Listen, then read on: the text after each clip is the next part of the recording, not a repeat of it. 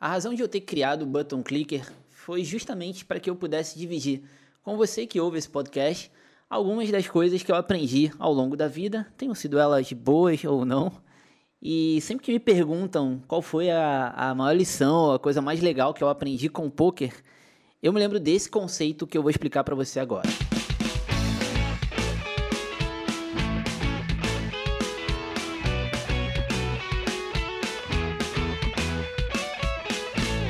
Um tempo que eu tô para gravar esse episódio. Eu queria tentar poder explicar esse conceito da forma mais clara possível, sem ficar tão teórico e chato, porque a ideia é ser útil para quem não é do meio do poker, principalmente. Se você não joga poker, você vai gostar, porque ah, provavelmente vai ter muita coisa nova do que eu vou falar e quem joga poker já conhece um pouco do que eu vou falar, mas eu tenho certeza que vai acabar sendo útil também.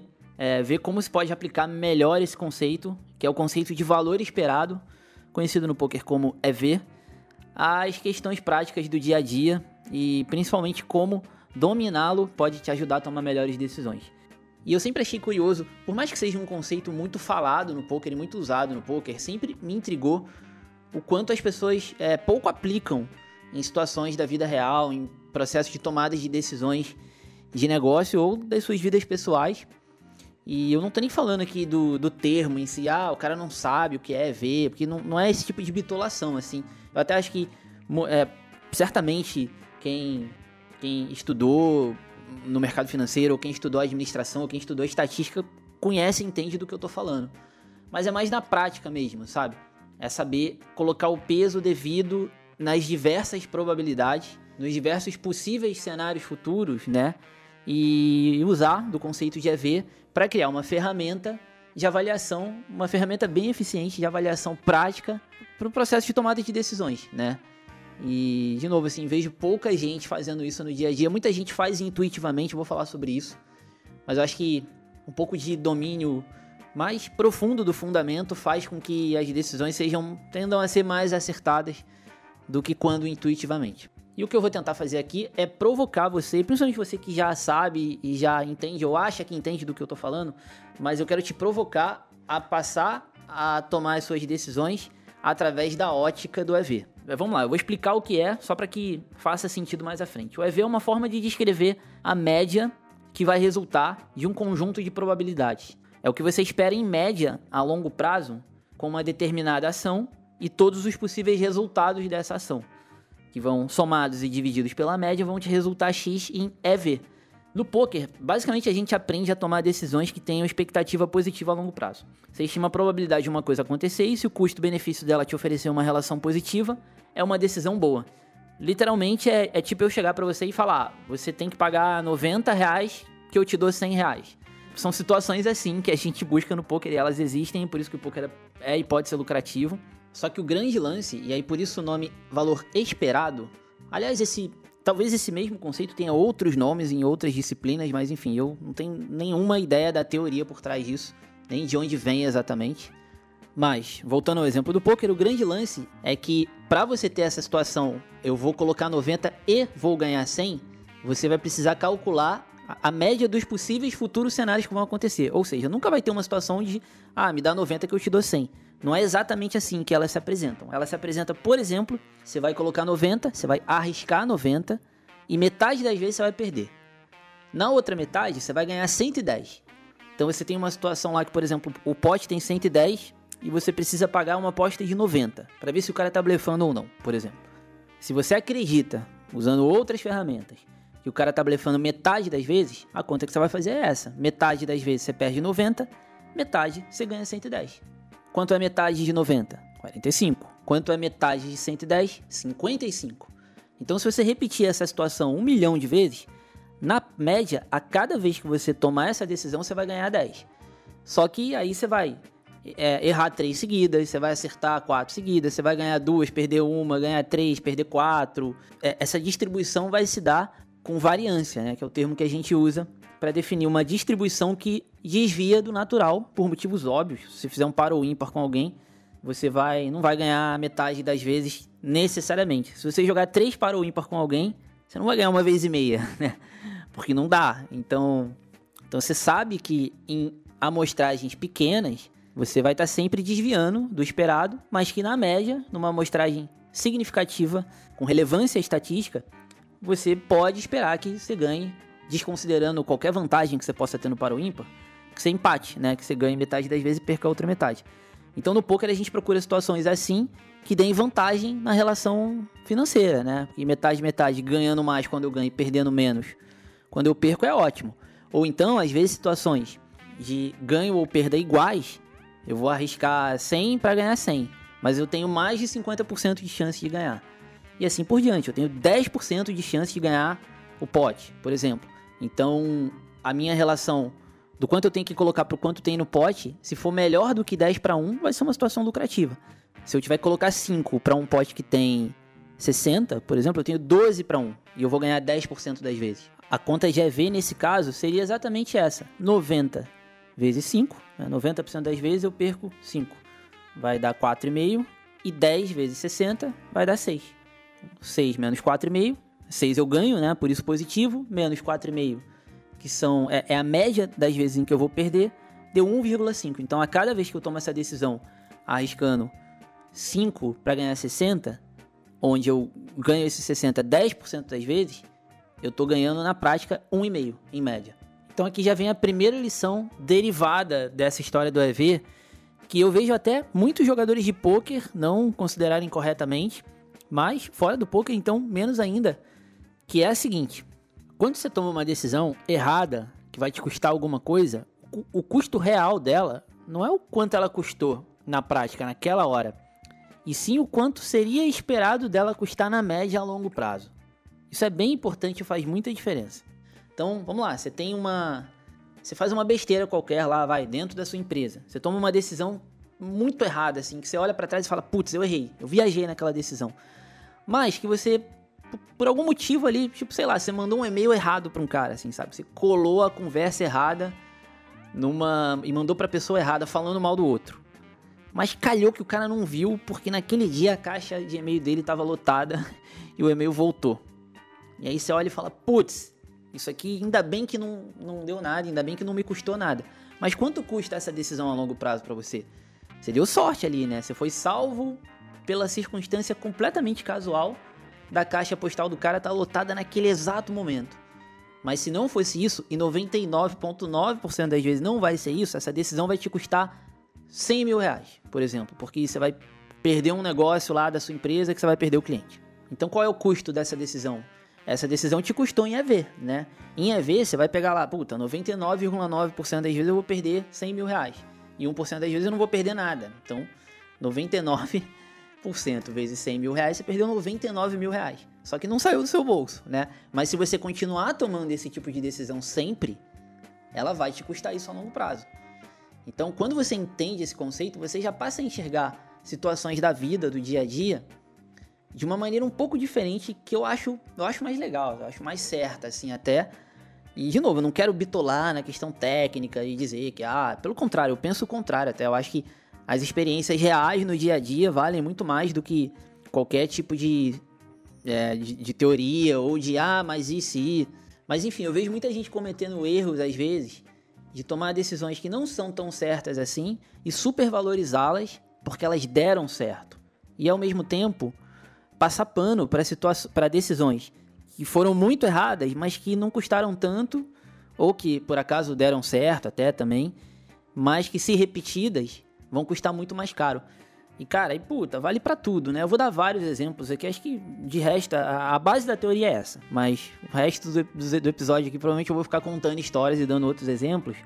Mas faz esse exercício assim, sabe? Quando alguma coisa der certo ou der errado, Tenta imaginar e se você repetisse em mil universos paralelos a mesma decisão, quantas vezes, se você pudesse voltar atrás, né, Groundhog Day lá, o, o Dia da Marmota, né, aquele filme, se pudesse voltar e repetir aquilo ali, quantas vezes, né, qual percentual de vezes aquilo ia ter aquele resultado ou outros diferentes resultados. Porque aqui eu estou simplificando no exemplo, óbvio. Você tem, ah, 10% das vezes ou 90% das vezes. Mas a grande maioria das decisões vão ter diversos cenários diferentes, né? Não só dois. Você vai ter 10% das vezes, essa decisão te custa 100 mil. 30% das vezes, o exemplo do e-mail, por exemplo, 30% das vezes o cara abre o e-mail, mas ele tava tão de bom humor que ele nem liga. 20% das vezes o assistente dele vai abrir o e-mail dele, e aí vai ter uma, um resultado diferente, né? Enfim, e aí você vai colocar em peso todas essas probabilidades para chegar ao custo médio. Isso vai te ajudar a avaliar melhor seus funcionários, por exemplo, vai te ajudar a avaliar melhor a sua evolução em qualquer coisa que envolva tomadas de decisão. Né? No poker a gente passa por isso direto. Você você tem resultados que não correspondem diretamente ao seu nível de habilidade ou não. A curto prazo eles correspondem muito mais à sorte, ao acaso, né, do que a se você está jogando bem ou está jogando mal. Então, se você se deixar orientar pelo resultado, você vai fazer merda e vai dar certo, você vai achar que a merda é boa. Você vai repetir e ela vai dar errado.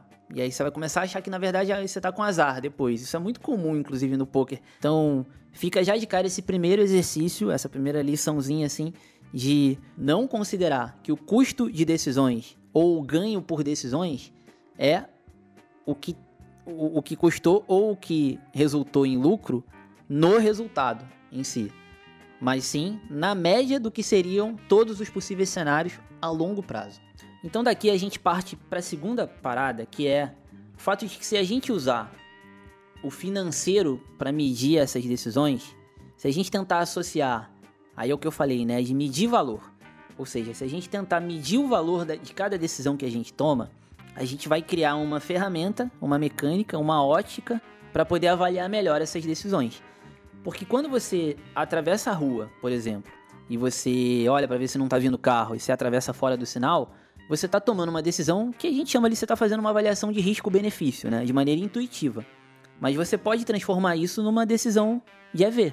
Como é que você faria? Você vai pensar qual a probabilidade de você ser atropelado. Você não pensa isso na hora quando você está atravessando, né? Mas você faz um cálculo ali. Intuitivamente, o ser humano é muito capaz de fazer esse tipo de cálculo porque a gente evoluiu assim, né? biologicamente a gente foi condicionado a aprender a tomar decisões pensando na sobrevivência, calcular risco. Por isso que é, o coração dispara, o sangue e tudo mais, quando você está numa situação de perigo, enfim, isso tudo tá é, enraizado, né? Tá programado biologicamente para que a gente seja capaz de fazer esse tipo de cálculo. Mas eu quero tentar racionalizar um pouco disso aqui, uma parte disso usando essa ótica que seria qual risco é primeiro qual o risco Vamos imaginar aí, vai. Se, quantas pessoas. A gente até poderia fazer uma pesquisa, assim, né? Se pegar quantas pessoas foram atropeladas atravessando fora do sinal. E quantas atra, atravessando é, com sinal aberto. E quantas atravessam e não são atropeladas. Vamos imaginar que a gente. É impossível ter acesso a esse dado, obviamente. Vamos imaginar que fosse possível. Para exercício do raciocínio aqui, vamos imaginar que seja 0,001%. E no resto das vezes, que é 99,999, é isso? Tô fazendo certo? Sim. Você vai ter um ganho de ter ganho ali, vai, um minuto. Também para arredondar, você ganha um minuto na sua vida. Então agora a gente tem que associar esses dois ganhos a um valor. Porque senão a gente não consegue fazer aquela conta. Né? E aí, de novo, eu estou usando o dinheiro como um instrumento. Né? Não estou falando, puta, eu vou atravessar a rua fora porque eu vou ganhar um EV de um real. E aí de um em um real eu fico rico, vou ficar repetindo através. Não é isso. Mas, mas, pode até vir a ser também. Algumas situações podem. Isso, isso pode abrir a mente para você tomar algumas decisões de maneira diferente. Mas vamos de novo aqui no exercício. Que eu acho que já tá claro onde eu quero chegar, né? Você vai ter que medir quanto vale a sua vida em dinheiro e você vai medir qual é o benefício que está do, do outro lado. Então a gente criou uma situação igual àquela do pote. Você tem quanto você vai colocar, que é a sua vida. Vamos supor que sua vida valha 500 mil reais. E você vai perdê-la 0,001% das vezes. E 99,999% das vezes você vai ganhar um minuto. E quanto vale esse um minuto em dinheiro? Vamos sim, só para simplificar aqui, mas eu vou fazer um parêntese depois. Vale. Esse um minuto vai te valer 50 reais. Então agora vamos multiplicar. 500 mil vezes 0,00. São três zeros? Sabia que eu tinha que anotar. 001. A perda média é de 5 reais. 50 reais vezes 99,9 999%, 49,995. Então, putz, vale a pena. Porque né, se você tivesse longo prazo nisso, obviamente, né, se você pudesse morrer e voltar e repetir esse processo, você teria uma decisão de haver positivo. Agora vamos aproveitar e já fazer um parêntese aqui legal. Como é que você chega a esse possível valor de 50 reais para esse um minuto que você vai ganhar? Porque, puta, ganhar 50 reais, 50 reais por minuto é, é muito, né? Cá entre nós, 50 vezes 60, o cara ganharia 3 mil reais por hora, né? Se ele ficasse repetindo qualquer coisa que um minuto do cara valha 50 reais. E não é isso que acontece na maioria, da, na maioria dos casos. Tirando vocês multimilionários que, que é bilionários que ouvem o button clicker, para a maioria dos mortais não é o caso. Mas a gente pode pegar que naquela situação pode vir a ser o caso. Por exemplo, você está chegando numa reunião, você vai fechar um negócio de 100 mil reais. Isso também seria cálculo de EV, né? Só que eu, estou fazendo outra conta agora, tá? A gente vai, vai possivelmente fechar um negócio de 100 mil reais. Se você chega na hora, você tem uma probabilidade X de fechar esse negócio.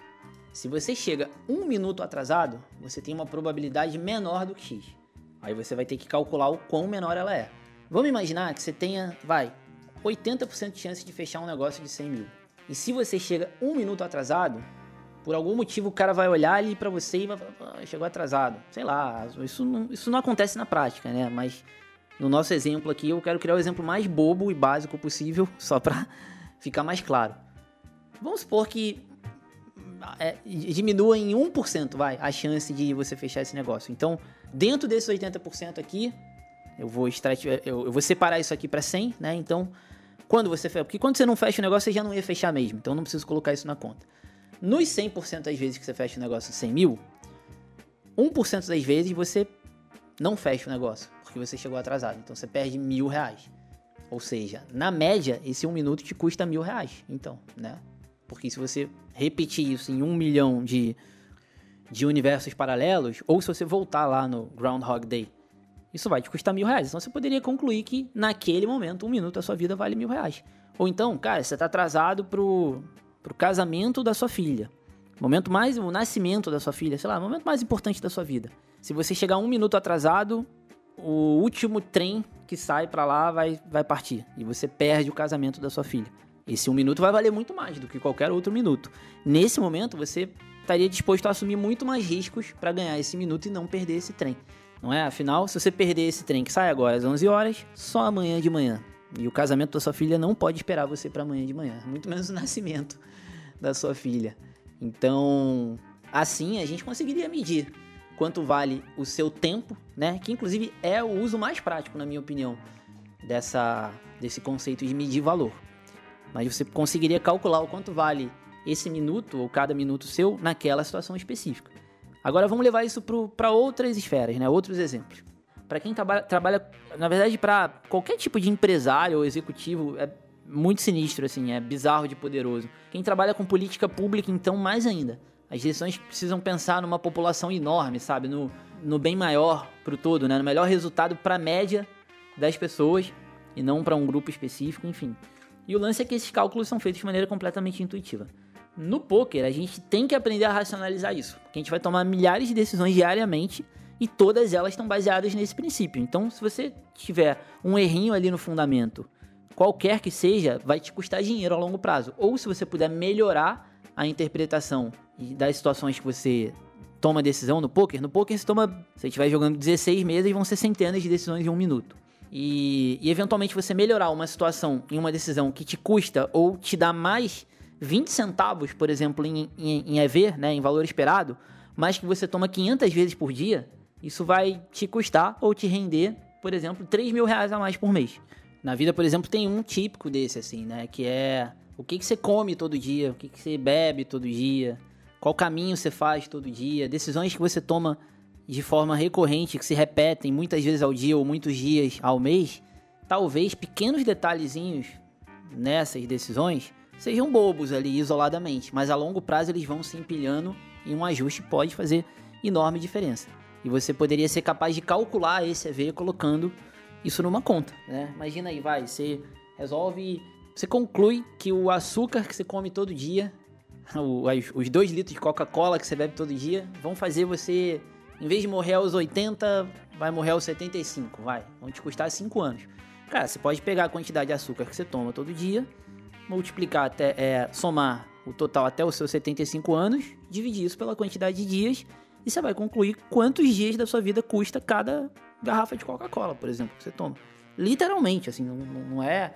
É claro, teriam algum, nesse caso, nesse exemplo específico, teriam algumas considerações que tornariam a conta um pouco mais complexa, né? Teriam outras variáveis, mas é, obviamente, de novo aqui eu tô querendo só exemplificar, não tô falando sem calcular o EV da Coca-Cola, mas quando você entende EV, você pensa nisso na hora de você fala, puta, qual o benefício de beber uma Coca-Cola hoje? Ah, é o prazer que eu vou ter. E qual é o, o malefício?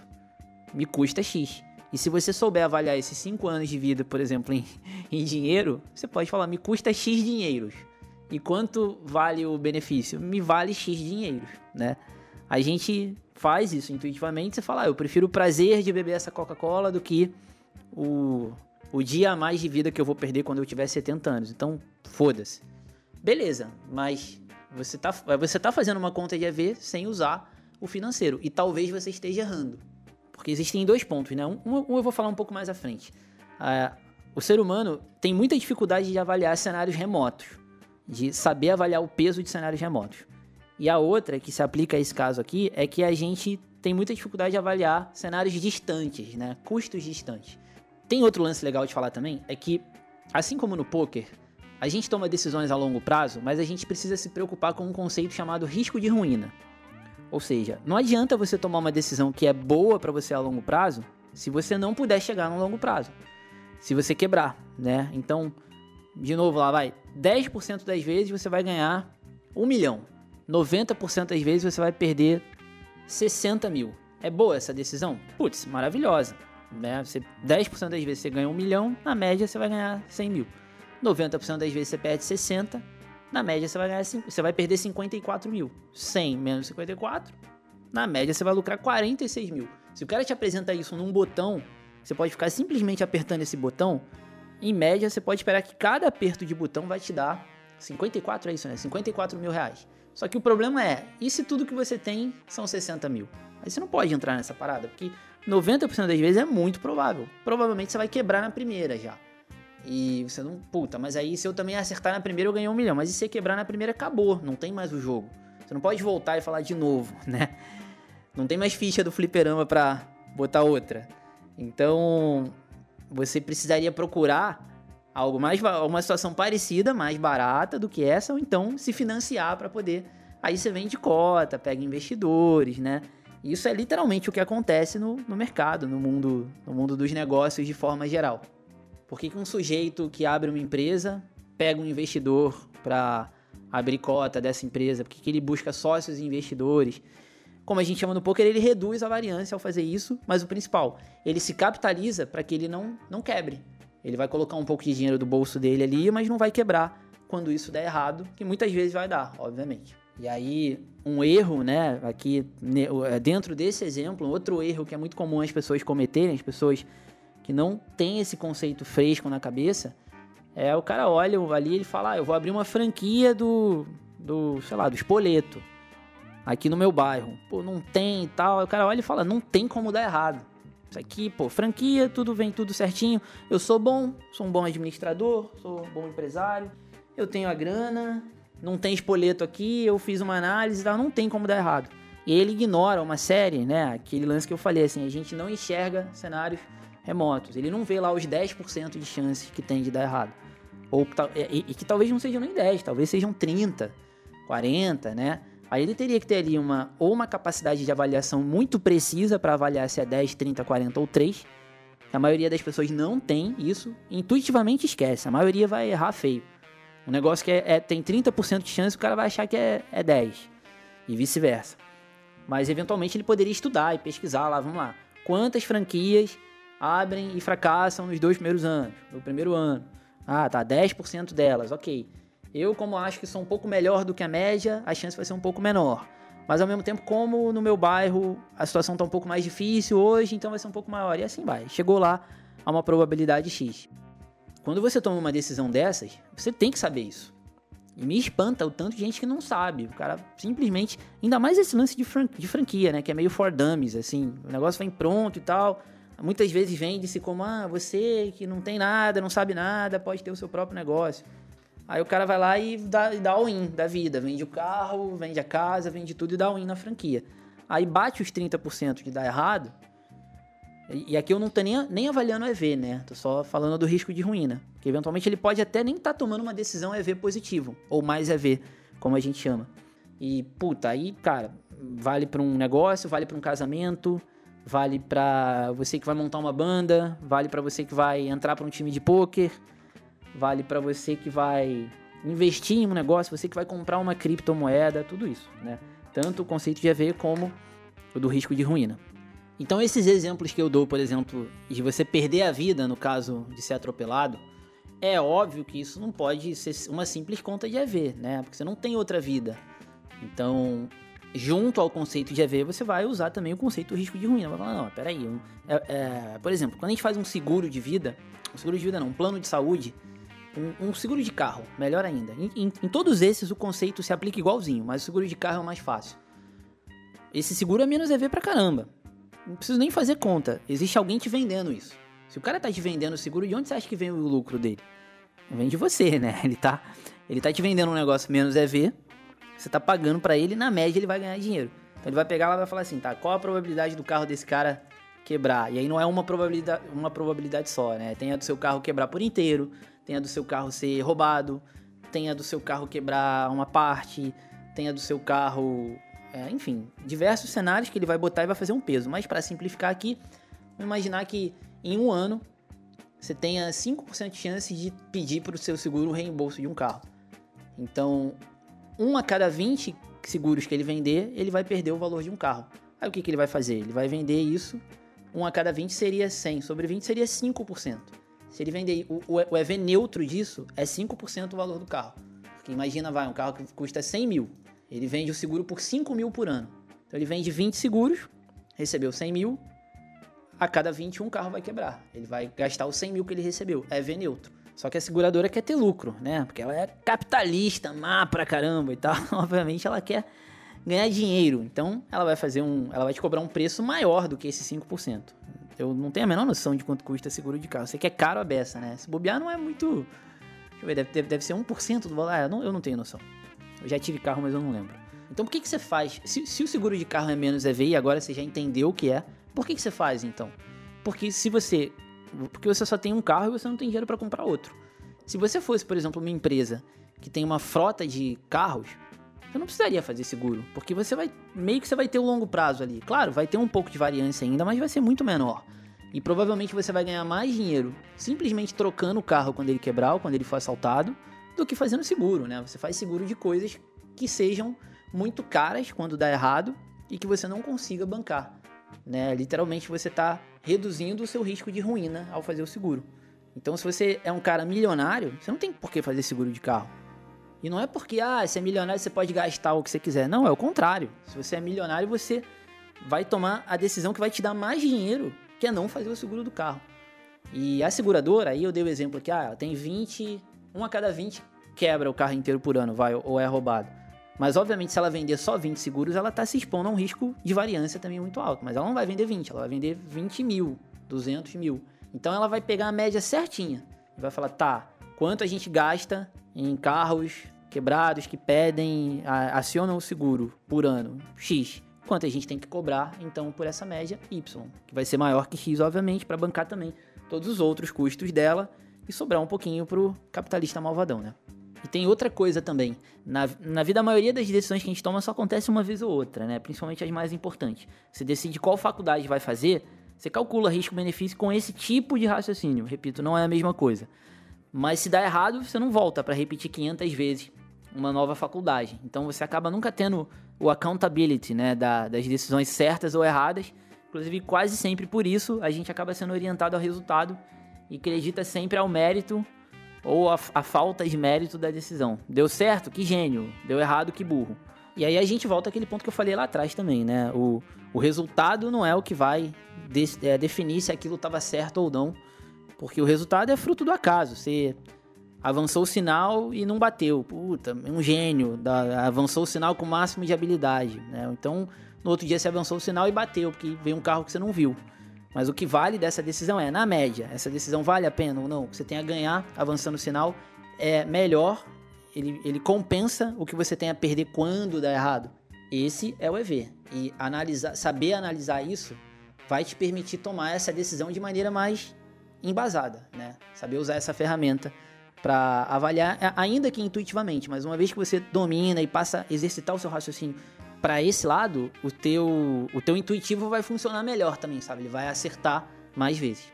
Mas uma vez que você entende o EV, você começa a conseguir fazer um monte de cálculo simples de, por exemplo, quanto vale a sua hora de trabalho. Se você ganha 20 mil reais por mês e trabalha 20 dias por mês, 8 horas por dia, quanto você ganha por hora? Aqui no Brasil a gente não tem esse hábito de pensar por hora, né? O salário é mensal. Não só isso, aliás, mas ah, o Brasil é o país do 13 terceiro, férias, FGTS, os caralho. E fica toda aquela coisa, inclusive, de que o salário é um direito seu, que alguém tem que te premiar pelo comparecimento no seu emprego, né? Afinal, você tem um emprego. Que no, nos Estados Unidos, por exemplo, é uma referência que eu tenho, é mais comum pensar em hora, a relação, a relação direta do seu trabalho. Você é remunerado o cara te contrata e diz que vai te pagar X por hora. Inclusive, eu sempre falo que essas coisas influenciam demais em como a gente encara o mundo, né? Porque a linguagem, as palavras. Porque se você enxerga, por exemplo, que é, até já citei outras vezes, né? Nos Estados Unidos você fala quanto, quanto você ganha, aqui a gente fala ganha, né? Lá fora é quanto você faz. How much do you make? É, make money, né? Aqui, pô, fazer dinheiro conquistar dinheiro, tem o earn money também, eles usam em outros contextos, enfim, aqui é ganhar dinheiro, né? Então é inevitável que isso molde negativamente a nossa visão. Eu acho que esse exemplo do ganho por hora, cara, se você é ensinado que salário é uma coisa relacionada à sua hora de trabalho, fica muito mais fácil desde cedo você aprender que quanto mais ou melhor você trabalhar, que, que o seu dinheiro vem do seu trabalho, né? Literalmente, e não do seu emprego, né? Mas enfim, quanto você ganha, mais um parêntese, né? Mas Quanto você ganha por hora? 20 mil em 20 dias de trabalho são mil reais por dia. Se você trabalha 8 horas por dia, você divide mil por 8, vai dar 125 reais. Beleza. Imagina que você tem um trabalho freelancer, do tipo, você traduz vídeo para um site, você dá aula de inglês online, sei lá. E que isso é importante. Você tem bastante demanda o tempo todo, você pode escolher trabalhar quando você quiser. Mas basicamente significa que uma hora que você escolhe trabalhar te gera 125 reais. Você vai receber no longo prazo, né? Que nesse caso é o fim do mês. Ou seja, o seu EV é de 125 por hora, mas em essência, aquela hora te gerou 125. 125 em EV. Em equity, né? Em, é, em equidade em português. Justamente como diz a origem da palavra, é equi. Equivalente, igual. Aquela hora equivale a 125 reais. A gente usa muito isso, inclusive. Sua equidade naquele momento é 125 reais. Ou seja, se cada hora sua vale 105, 125 reais, uma hora que você tá no meio do seu trabalho e decide parar para ver o jogo do Palmeiras, te custa 125 reais. Puro e simples assim. Mas começa a ficar muito legal aqui, quando você entende que se você pode ter demanda de trabalho infinita, cada hora que você troca um trabalho por um lazer, você está pagando o preço da sua hora normal. É óbvio que o lazer aumenta o seu rendimento no trabalho e, inclusive, esse tipo de ótica te ajuda a poder quantizar isso, né? Calcular o quanto aumenta ou não. E a gente pode ir mais além até, pensar o quanto te custa uma distração, por exemplo, não só a sua hora de trabalho, mas uma distração no meio de uma hora de trabalho. Se cada vez que o telefone toca, no meio da sua tradução de um vídeo, por exemplo, você se distrai e passa a render, vamos supor, 10% menos durante uma hora. Aquilo te tirou do foco, você vai render 10% a menos, ou vai ter que trabalhar 10% a mais para concluir a mesma tarefa. Aquela ligação telefônica te custou R$ 12,50. 10% dos 125 e por aí vai. Obviamente, o mesmo exemplo pode ser usado para o contrário, né? Por exemplo, de ganho, você toma ali um, um, um Red Bull e aumenta em 10% a sua produtividade naquela hora. Puta. Então, se todo dia você tomar o Red Bull, você vai trabalhar 10% mais ou mais rápido, cara, você vai ganhar 12,50 por Red Bull. E quanto custa o Red Bull? 7. Então, na verdade, você vai ganhar 5,50. Ou então, se a tua hora vale 125, mas chega no fim do dia, você começa a render menos e aquele Red Bull vai te fazer voltar a render normal, esse menos que você renderia, você vai ver lá o quão menos é e o quanto o Red Bull vai te voltar a trazer para o ponto normal. Você renderia 5% a menos, então Red Bull vai te dar esse 5% de volta, enfim. Tem, tem outras situações, anotei algumas situações corriqueiras aqui que volta e meio passe, eu lembro disso. Você vai fazer compras no supermercado. Aí você tem lá uma compra X, você compra todo mês as mesmas coisas e você, em vez de ir ao supermercado, decide fazer essa compra online. A primeira vez que me deu esse estalo foi quando uma pessoa que, que eu conhecia falou assim: Nossa, você, você faz compra no supermercado online? Cara, você gasta muito dinheiro à toa. Por que, que você não pega e vai lá e compra, sabe? Aí vamos lá, né? Eu acho que agora já começa a ficar óbvio para você entender onde eu quero chegar. custa 25 reais a taxa de entrega, por exemplo. Então, o tempo que você leva para ir no supermercado, ó, eu não vou nem colocar estacionamento, carro, se você não dirige Uber, só Uber vai dar 25 reais. Se o, estacion... se o supermercado for na esquina da sua casa, tudo bem, você vai a pé, mas não é o caso na maioria das vezes. De qualquer forma, não vou colocar isso na equação. Vamos colocar só o tempo, que é o exemplo que eu dei agora há pouco. Você vai no mercado, você vai em cada fileira procurar cada um dos itens que você quer. Você vai catar tudo, vai olhar e vai ficar na dúvida, escolhe aqui ali, coloca no carrinho, entra na fila do pagamento, carrega, coloca no saco, coloca no carro, estaciona o carro, leva pro elevador no carrinho, desce para colocar o carrinho de novo. Cada um vai ter um caso, né? Um vai ser casa, apartamento, outro tem carro, não tem. Não tem como você fazer isso em menos de uma hora. Você vai levar uma hora para fazer isso. Basicamente, quando você opta por ir, por ir no supermercado, se você gosta de ir no supermercado, você se diverte, é um programa para você, parabéns, vai lá. Você tá pagando em EV pra se divertir, tá tranquilo, faz parte. E até eu acho que tem um, tem um lance legal ali no supermercado, principalmente quando você tá com fome, que ali é uma é um é uma Disneylândia de faminto. Mas enfim, se você se você ganha mais que 25 reais por hora no seu trabalho, vamos supor que a entrega custe 25 reais e que você consiga ir para o supermercado sem gastar nada. Você se teletransporta para lá, não tem Uber, não tem carro, não tem nada. Basicamente, quando você vai ao supermercado, você está gastando a sua hora de trabalho.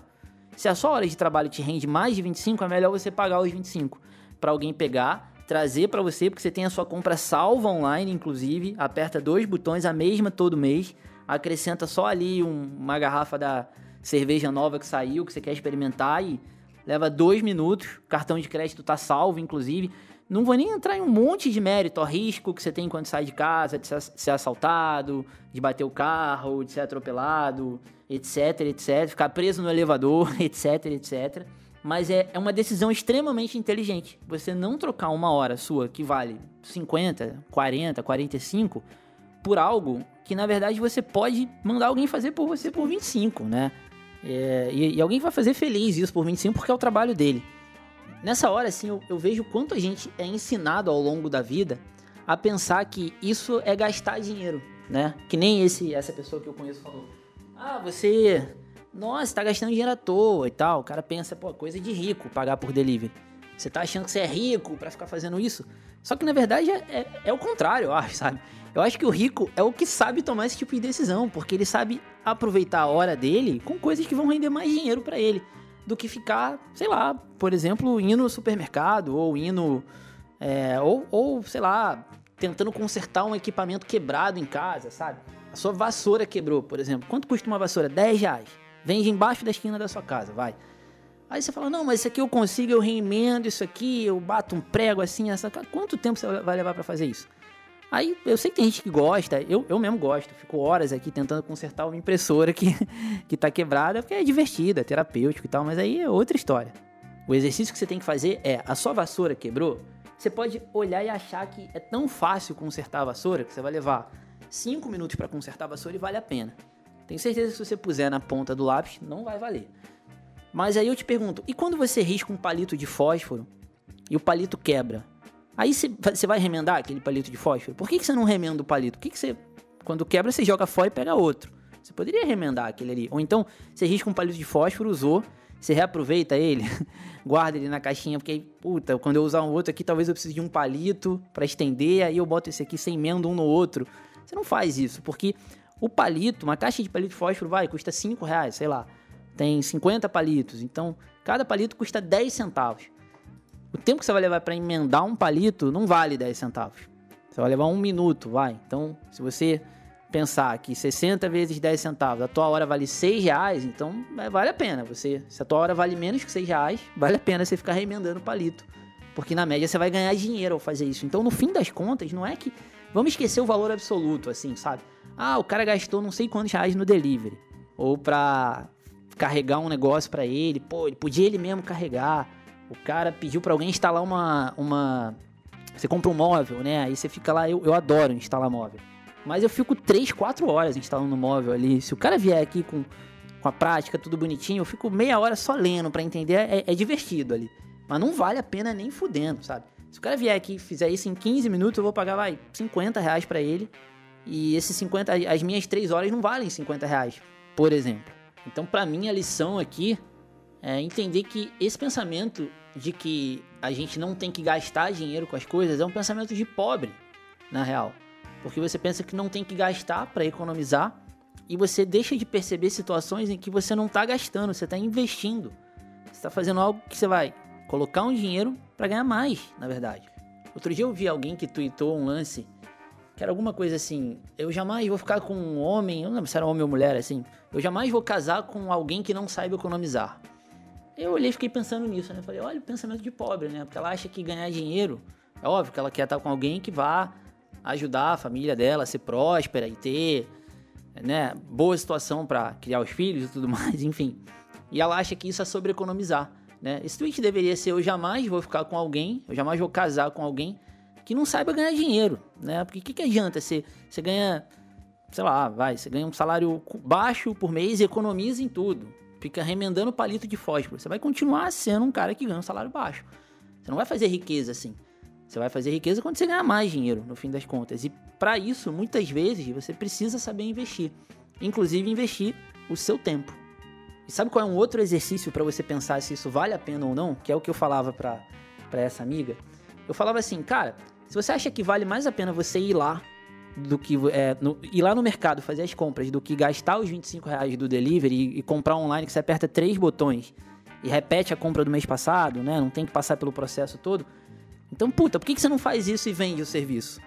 Porque se ir lá para economizar os 25 reais vale mais do que economizar sua hora, é porque sua hora vale menos que 25 reais. Então você deveria fazer isso e vender o serviço por 25 para os outros. Vai, vai fazer del delivery de supermercado, por exemplo. Não é? Eu virei e falei: se eu te pagar 25 reais, você vai lá e, e faz a compra para mim e traz para mim? Aí ela: você tá doido? Você acha que eu vou ficar lá? Vou levar uma hora e meia para fazer isso? Não sei o que. Eu falei: então, tá vendo? Então por que, que quando é para você, você vai comprar e vai buscar? Se, se por 25 reais você não faria para mim, por que, que por 25 você faz por você? E repito, né? Por mais 25, porque além da hora dela, ela tem o estacionamento, gasolina, enfim, toda aquela coisa que eu já citei. Então, tipo, o, o, lance da instalação. Pô, mas eu eu acho que vale a pena eu instalar o móvel. Por que, que eu vou gastar dinheiro com isso? É pensamento de pobre isso, cara. No fim, falando sério. E é um pensamento que eu tinha, eu fui ensinado assim. Não digo necessariamente pelos meus pais, assim, mas pelo mundo, né? O mundo ensina a gente a, a pensar dessa forma.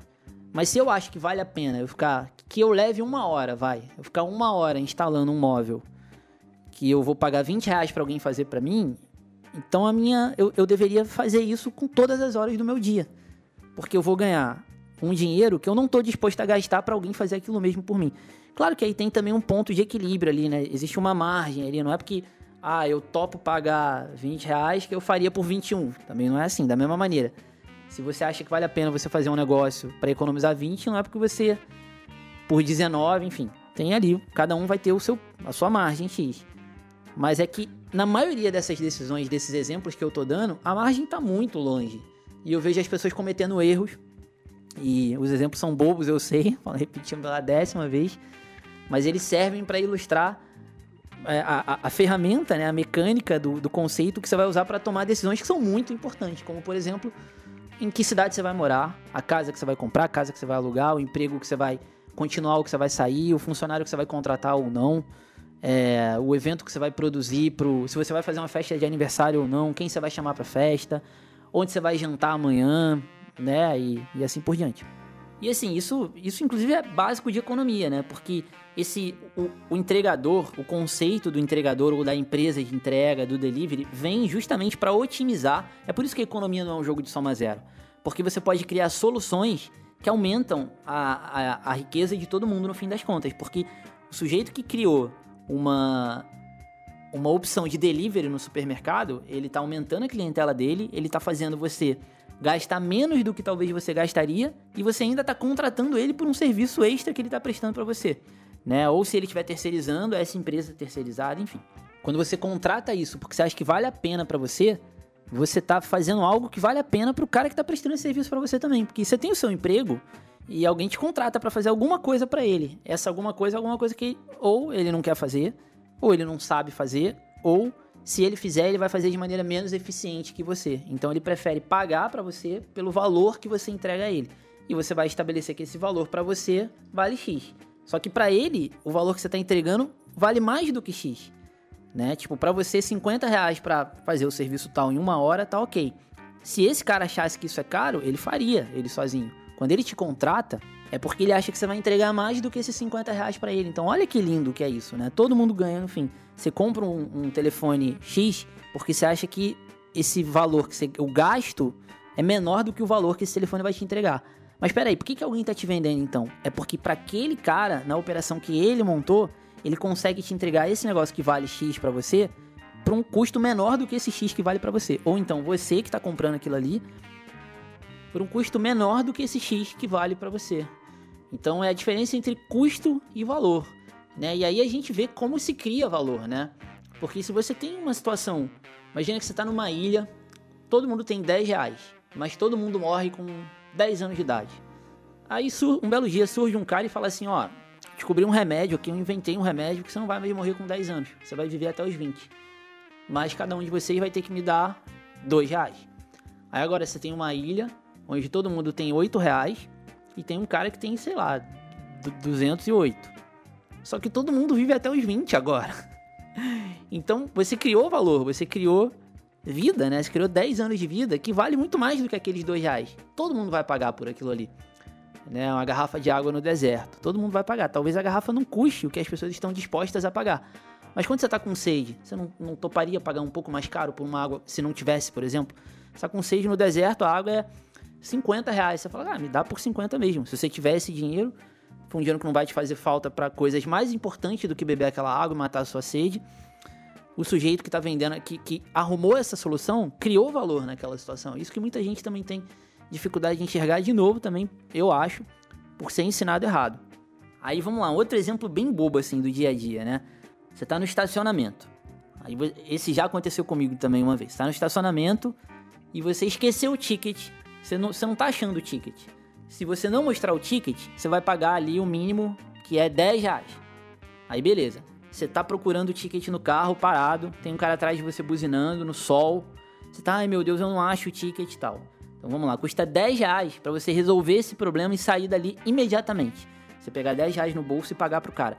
É o certo fazer isso? Não é, porque você vai olhar e vai falar, pô, mas eu eu tô na carência e tal.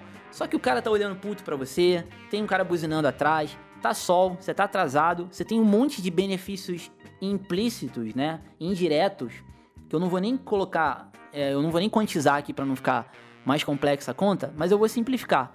De novo, vamos pensar no cara que ganha 20 mil por mês. E é óbvio que com 20 mil por mês é fácil, né? A maioria não ganha 20 mil por mês. Mas vai, whatever, vamos colocar 10 mil reais que seja, então. A, a maioria, a, de, de vocês aqui, a maioria ganha 10 mil reais que sei. não só pela brincadeira. Então a gente estaria aí nos 65 reais se o cara trabalha 20 horas por mês, é, 20 dias por mês, 8 horas por dia. 62, aliás, né? 62? É. 62,5, isso aí. Se você levar 10 minutos, custa 10 reais para sair do estacionamento. Se você levar é, basicamente cada minuto seu, né? 62,5 é o que você ganha por hora. Cada minuto seu te vale R$ 1,05. Então, se você leva 10 minutos, já não vale mais a pena ficar 10 minutos procurando o papelzinho do estacionamento. Na real, como tem o sol, o cara buzinando atrás, aquilo tá te estressando, vai prejudicar o seu rendimento no trabalho ao longo do dia, eh, vale, é, você tem que tomar essa decisão em menos de 10 minutos, tá? E se você ganha mais de 10 mil, aliás, mais de 62 reais por hora, aí vale mais ainda, né? Mais rápido ainda você tem que dar call nessa situação. Por quê? É aquilo que você toma é, intuitivamente muitas vezes. Você tá ali e você fala, ah, cara, quer saber? Chega, toma aqui, 10 reais, que se dane, vai, 5 reais, não sei quanto é um estacionamento. Mas é, é isso, você, você tem que ignorar que aquilo ali é o certo, que é o errado. Ah, mas eu não deveria, porque aí é o que eu falei do emocional, sabe? As coisas que vão ofuscar o seu processo de tomada de decisão e te impedir de tomar a melhor decisão, a decisão mais eficiente para aquele momento, né? E se você usar essa. Quando a gente usa essa referência do dinheiro, principalmente nessas situações que custam dinheiro, cara, você, é, é, vamos mudar a situação então. Você ignora que era um estacionamento, né? Para tirar o lado emocional, vai. Você tá presa no sol. O cara chegou para você e falou: "Eu vou prender você no sol". o resgate é 10 reais. Você vai ficar 15 minutos aqui no sol, ou então você paga 10 reais e eu te libero agora. Vale a pena pagar 10 reais? Você vai ficar numa tortura aqui no sol, dentro do carro com o cara buzinando atrás de você por 15 minutos. Você fala, puta, 10 reais pra me liberar esses meus 15 minutos? Eu, na hora, toma aqui. Me lembro de uma vez que eu tava com uma pessoa mais velha, de outra geração, e ela ela ficou 15 minutos, cara, procurando. E eu, eu, eu pegava e eu falava, pelo amor de Deus, paga 10 reais. Acho que era 10 reais. E ela, não, não vai, rica a pessoa, não, não vou, não sei o que e tal. Enfim, é, tomando uma decisão burra, né? Ela tá tomando 15 minutos da vida dela, que vale muito mais do que os 10 reais. Daí eu me lembro de outra também, né? Que eu. eu besteiraça máxima, assim. Sabe quando você tá. Você fez uma corrida de Uber e deu. Deu. 14 reais. Aí você dá 15 reais pro cara. O certo é o cara te dar um real de troco, né? Só que aí o cara começa a catar a moeda, assim, inclusive tática clássica de taxista do, do Rio de Janeiro, quem é do Rio vai saber. O cara começa a catar ali, cara, tô sem moeda e tal, que é justamente para demorar e você virar e falar assim: ah, cara, deixa por isso mesmo, eu vou embora. Mas assim, eu já, já vi situação de gente também ficar esperando a porcaria do um real, sabe? E o raciocínio, a justificativa é sempre a mesma, né? Não é porque seja um cara muquirana, um cara pobre, na maioria das vezes nem são caras pobres até. São caras que não sabem avaliar o valor da hora. São caras que não sabem o valor do dinheiro também, né? Então, tipo, o cara fala, ah, mas é o certo. O certo, ele... aí vem orgulho, vem elementos que não são eficientes. Se você puser um robô ali, ele vai calcular o EV desse jeito que eu falei. O, o robô tá cagando pra orgulho, pra o que é certo, o que é errado porque eu tenho que dar uma lição pro cara do tá. Eu não tá nem aí para nada disso. Ele olha e fala: se eu ficar mais três minutos aqui para pegar um real, eu perco dinheiro. Então é melhor eu dar. É, é, é, imagina, se eu tivesse preso num táxi, vai, o cara chega para você, entrega você na porta e fala: Eu vou prender você aqui por três minutos, a não ser que você me dê um real. A situação na prática é essa: né? um real para você ser libertado e ganhar três minutos da sua vida. Ou então, ó, vamos lá. Se você pudesse pagar um real por dia para o seu dia durar mais que três minutos, valeria a pena? É, é isso o raciocínio que você tem que fazer. Durar mais três minutos, né? Vai ter 24 horas e 3 minutos no seu dia. Seria 20 reais por hora, né? Imagina, 20 reais para uma hora mais do dia. Cara, 600 reais por mês para seu dia ter 25 horas. Olha o quanto isso não vale. Então, por que diabo você fica 3 minutos esperando o cara achar o troco de um real? Cansei de ver isso em mercearia, assim, sabe? Pessoal, ah, meu troco tô aqui há tempão esperando. Pô, vai embora, cara, larga um real, sabe? Mas, é, e eu falo isso, não não é o valor do dinheiro de novo. Se, um, um, se a hora dele vale aquilo ali, beleza, tem que ficar. Porque, né, se fosse 10 reais, tem que, vai esperar, por exemplo. Mas é que na maioria dos casos não é. O cara morando em. O cara no shopping de alto luxo esperando um real de troco. Não existe. Quem tem carro entende bem isso, né? Você coloca a conta da manutenção do carro no EV, em algum momento seu carro começa a ser muito EV negativo, ou menos EV, como a gente costuma dizer. E vale mais a pena talvez você vender o carro e comprar um novo para tentar equilibrar melhor ali o, o, a relação financeira que você tem com aquele bem material, né? Enfim. E sempre que eu falo isso, assim, o pessoal, ah, não, o Sketch é rico, né? tá falando isso porque é rico. Cara, não é. E, e até o contrário, assim, se é rico é por pensar assim, viu? Fica de novo a provocação, porque eu, eu, eu tô basicamente falando de decisões que vão te dar mais dinheiro. Vão fazer você gastar menos dinheiro ou ganhar mais dinheiro. Ainda que você gaste mais a curto prazo. Só que a longo prazo elas vão te dar mais dinheiro. Você vai pagar um real, é, um real de troco ali no, no táxi, você vai deixar de receber esse um real, você está gastando um real. Mas, se você repetir isso 60 vezes, não, não, 60 vezes não, 20 vezes no mês, você vai ganhar 20 reais e vai perder uma hora. Sua hora vale 20 reais? Aí você tem que ver, uma hora a menos que você trabalha. Se você cobra 60 reais para dar aula de inglês online, por exemplo, você tem que abandonar esse um real ali no carro e correr para sua casa para poder dar mais aula de inglês ou fazer seja o que for que você faça com a sua hora. Às vezes não é nem dinheiro, assim, sabe? Às vezes é passar tempo com seu filho, com a sua esposa, com seu marido, com seu pai, com a sua mãe. E aquilo ali vale mais do que um real, né? Vale mais do que esses 20 reais, na verdade. Uma hora com as pessoas que você gosta, ou fazendo, vendo o jogo do seu time, fazendo alguma coisa que tenha valor para você. Tenho certeza que, imaginando essas coisas assim, às vezes fica mais fácil de enxergar do que dinheiro. Que fala dinheiro, o cara pensa, ah, puta, eu não quero gastar, né? Tem muita gente que tem essa. Eu, eu, eu, eu acho, como eu falei, que a gente é mal ensinado a lidar com dinheiro.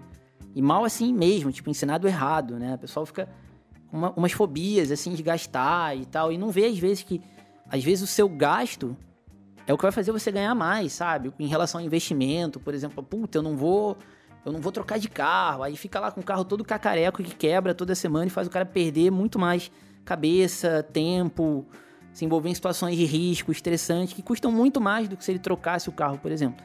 Mas aí é não, porque tem que economizar, né? Essa visão de economizar às vezes faz você não sair do lugar. Eu me lembro de uma vez que eu comprei um negócio numa loja aqui, na 6C. É uma loja de equipamento de casa, construção. É casa e construção, acho que é até o nome. E, e aí a mulher marcou um negócio que não tava na minha compra. Ela botou um negócio de 5 reais a mais, assim, na minha compra que eu não tinha comprado. Cara, era uma compra, sei lá, de 300 reais, vai.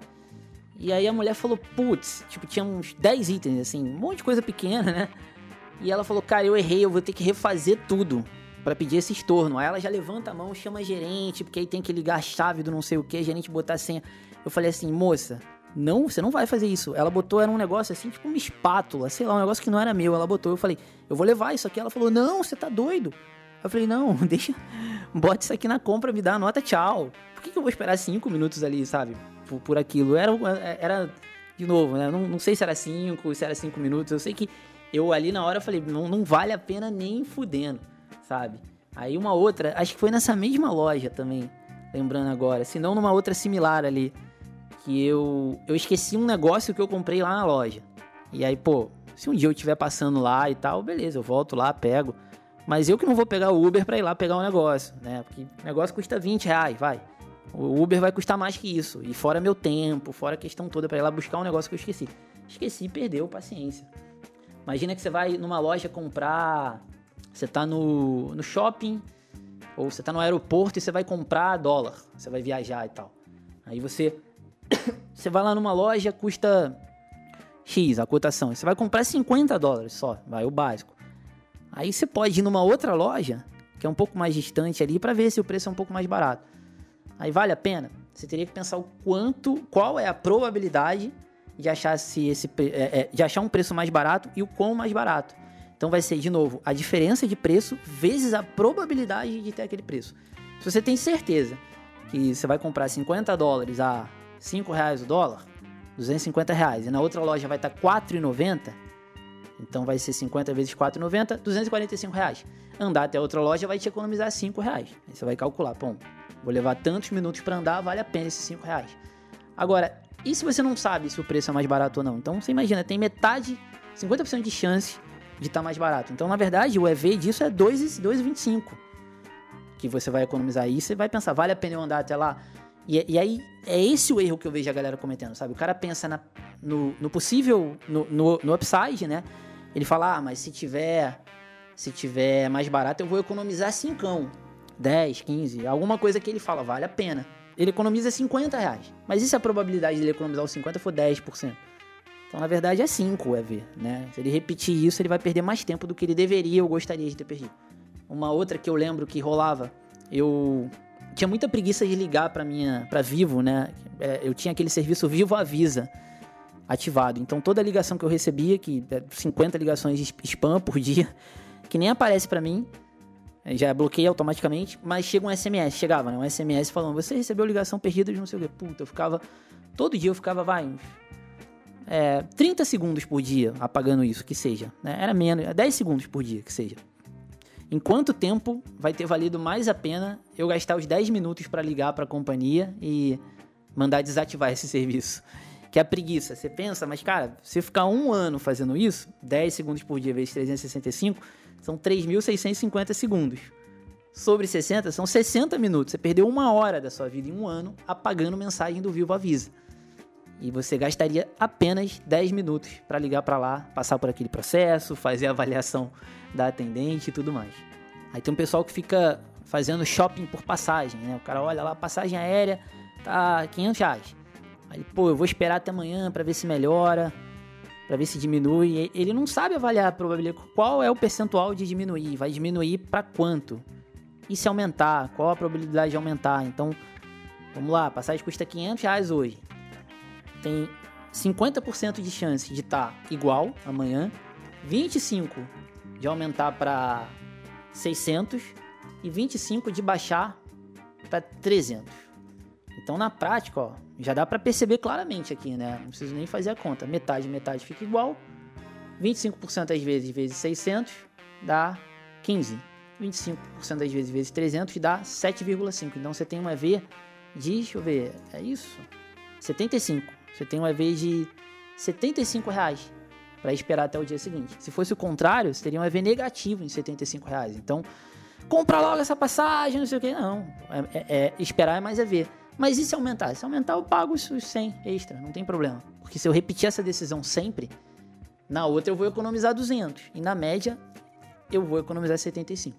Aí, digamos que você não saiba avaliar isso, você nem queira esse tempo de ficar pensando, pesquisando, mas tem um cara que faz isso por você. O cara fala assim: ó, eu sei avaliar o EV da passagem. Você me paga 50 reais e eu decido quando eu vou comprar ela para você. Puta, se esse cara for te economizar 75, você tem que pagar os 50 para ele. Só que ele não garante, né? Então, eventualmente, ele na primeira, na segunda que ele tentar, pode ser que esteja 200 mais caro, 300 mais caro. Mas em outras ele vai economizar 100, 400, 300, enfim, na média ele vai gerar 75 em valor para você. Então, se ele te cobrar, vai 50, vale a pena, ainda que você vá correr esse risco de de uma vez ou outra, a variância, né, de você pagar mais caro. E é assim, agora a gente vai pensar em exemplos ainda mais práticos. É assim que se dá o mundo, a economia do mundo toda. Porque você, eu tenho um, um amigo que fala, ah, um amigo, a, muito, a galera do poker conhece, Mário Júnior. Mário Júnior sempre me sacaneia, fala, você pede iFood todo dia, você é rico, não sei o quê, porque você poderia, você cozinhar. Eu, puta, se, se vale mais a pena eu cozinhar do que um cara que é chefe e tem um restaurante, cozinha e vende esse serviço, então talvez eu devesse montar um restaurante também, né? Porque na verdade eu tô fazendo coisas que fazem a minha hora render muito mais do que um restaurante. Ou porque é o que eu sei fazer, ou porque o restaurante é o que eu não sei fazer, ou porque aquele cara sabe fazer aquilo melhor do que eu. Então, é, é, quase, quase sempre vai, vai valer a pena você contratar o serviço. A não ser, óbvio, que você não tenha banca para isso, cenário no qual provavelmente é porque a sua hora não vale aquilo ali. Né? Mas imagina assim, ó, o, o exemplo que eu até eu troquei essa ideia com o Mário, assim.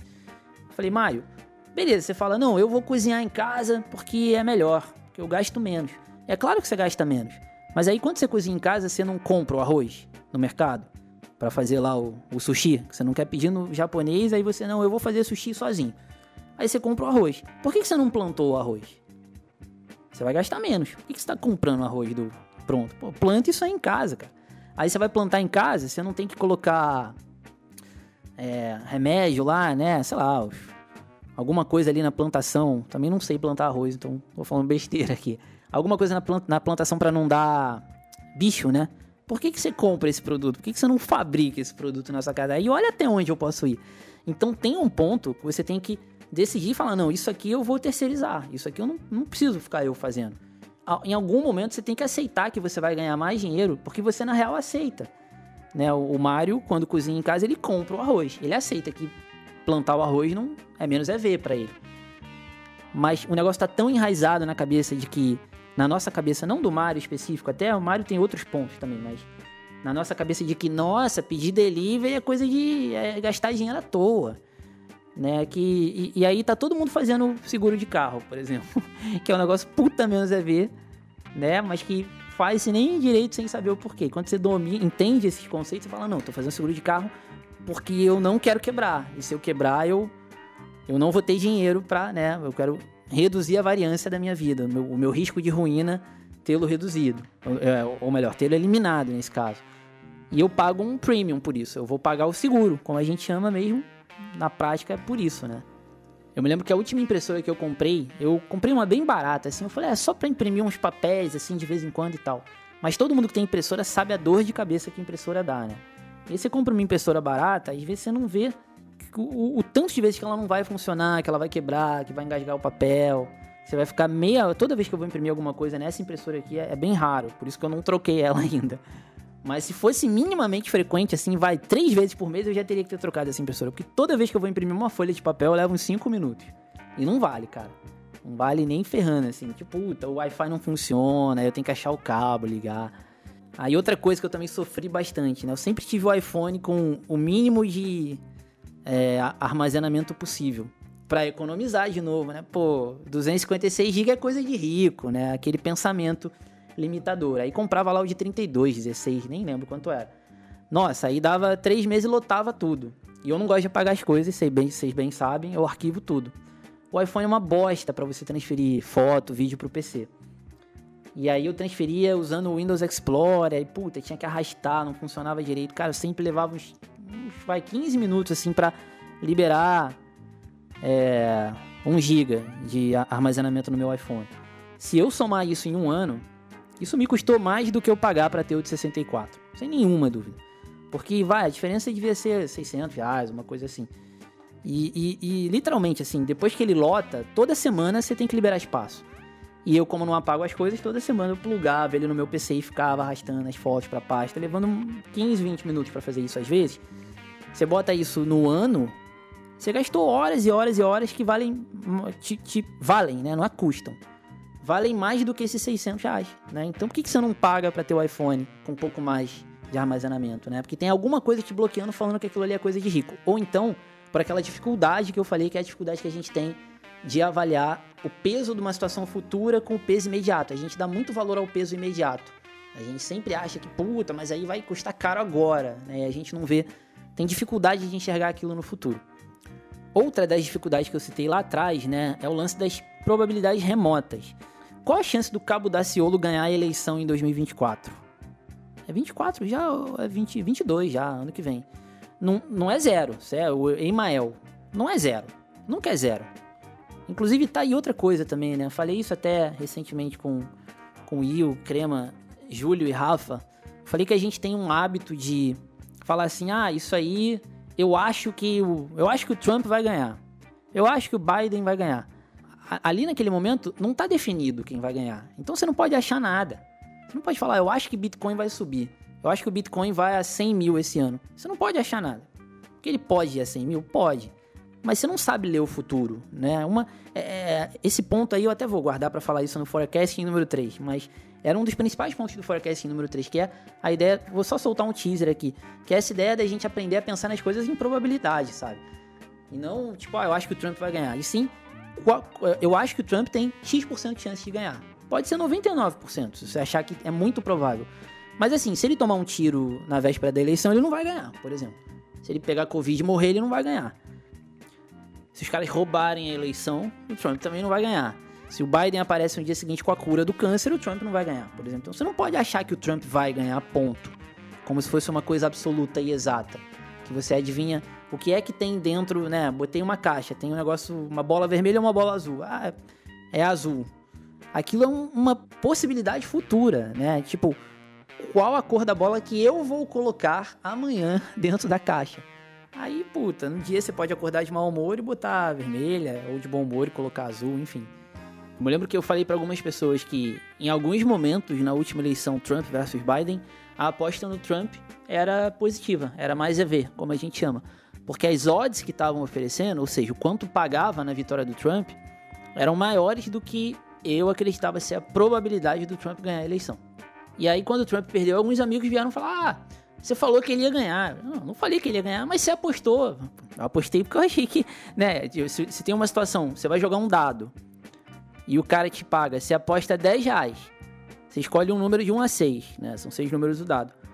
Quando você perder, você perde 10 reais. Quando você ganhar, o cara te paga 28. E aí, você não vai escolher um número, não vai pegar essa parada? Você vai falar, eu vou, eu quero o número 3, qualquer um. Me dá qualquer um aí.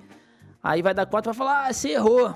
Você fez merda. Você não fez merda, você entrou numa situação extremamente com expectativa positiva, mas é V, ou é V positivo, né?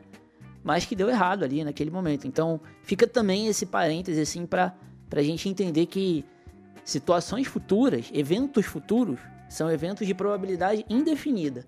Então, você não pode dizer que vai acontecer ou não vai acontecer. A não ser que você tenha alguma informação privilegiada, mas ainda assim eu acho que sempre tem uma possível incerteza mesmo na informação privilegiada. Você sabe que a empresa tal vai trocar o CEO. Mas aí o cara pode mudar de ideia ali no dia seguinte, enfim. Então, bom, fechando parêntese, qual a chance do Cabo da Ciolo ganhar a eleição em 2024? Não é zero. Podem acontecer milagres ali, vai. Aí você vai dizer, não, mas é muito perto de zero. Beleza, diz aí, qual é? É 1%? 1% é muito próximo de zero. 3% é quase zero praticamente. É muito pouco. Ou é 0,1%, ou é 0,01%. E aí você vê que se eu perguntar isso para diferentes pessoas, cada um vai falar uma coisa. Um vai falar assim, é... Puta, eu podia fazer uma enquete, deixa eu ver se eu faço uma enquete no Instagram sobre isso, tá aí uma boa ideia. Um vai falar 3%, o outro vai falar 0.01%. Porque é, quando a gente olha, parece que é quase impossível, né? Então a gente fala, ah, isso é quase impossível. Mas parece que quase impossível é a mesma coisa. Né? Que 0.1 ou 0.01, os dois são quase impossíveis. Só que não é a mesma coisa. Ó, dentro desse quase impossível, você tem um negócio que é 300 vezes maior do que o outro, né? 0,01 ou 3%. Ou então um que é 100 vezes maior do que o outro, enfim. É por isso, inclusive, que nos mercados de aposta, na bolsa, tem um monte de spot com ineficiência, né? Com algum tipo de desequilíbrio que dá para ser explorado. Mas pensa, se você está envolvido numa decisão na sua empresa, nos seus investimentos, que de alguma forma dependa de estimar essa probabilidade, de quais são as chances do Daciolo e do Emael ganhar a próxima eleição, você não pode apenas pensar, ah, não vai acontecer, esquece, zero chance. Não é zero. Da mesma forma que você quando. Aí vai. Vamos voltar aqui o. Quem, é, quem viu aquele filme Moneyball vai lembrar daquela cena no início, né? Onde o técnico discute com os caras da antiga sobre a escalação. É bem isso o contraste que eu tô mostrando aqui, sabe? O cara pensando intuitivamente ali, ah, mas o fulano não joga nada. E o técnico peitando, mas o fulano faz média de X pontos por minuto, e isso é suficiente para a média que a gente precisa no nosso time. Fulano faz X pontos por minuto é muito mais específico e preciso do que, ah, fulano não joga nada, né? Então, se você tem uma situação, vamos lá, você tem 90% de chance de perder 100 mil e 10% de chance de ganhar 1 milhão num negócio, ignorando o risco de ruína, como a gente já falou, é o risco de você quebrar, você tem que pegar essa parada. 90% de chance de ganhar 100 mil, 10 de, é, de perder 100 mil e 10 de ganhar 1 milhão, puta, é um sonho. Mas chega pra uma pessoa no meio da rua e propõe esses exercícios, por exemplo. Não precisa botar 100 mil e 1 milhão, vai bota 10 reais e, e 100 reais. A maioria vai pensar assim, pô, na maioria das vezes, eu, eu tenho até vídeo mostrando isso no YouTube. O cara pensa, puta, na maioria das vezes eu vou perder muito dinheiro, não vale a pena, tá doido. 90% das vezes você perde 10 reais. 10% das vezes você ganha, vai, 120 reais.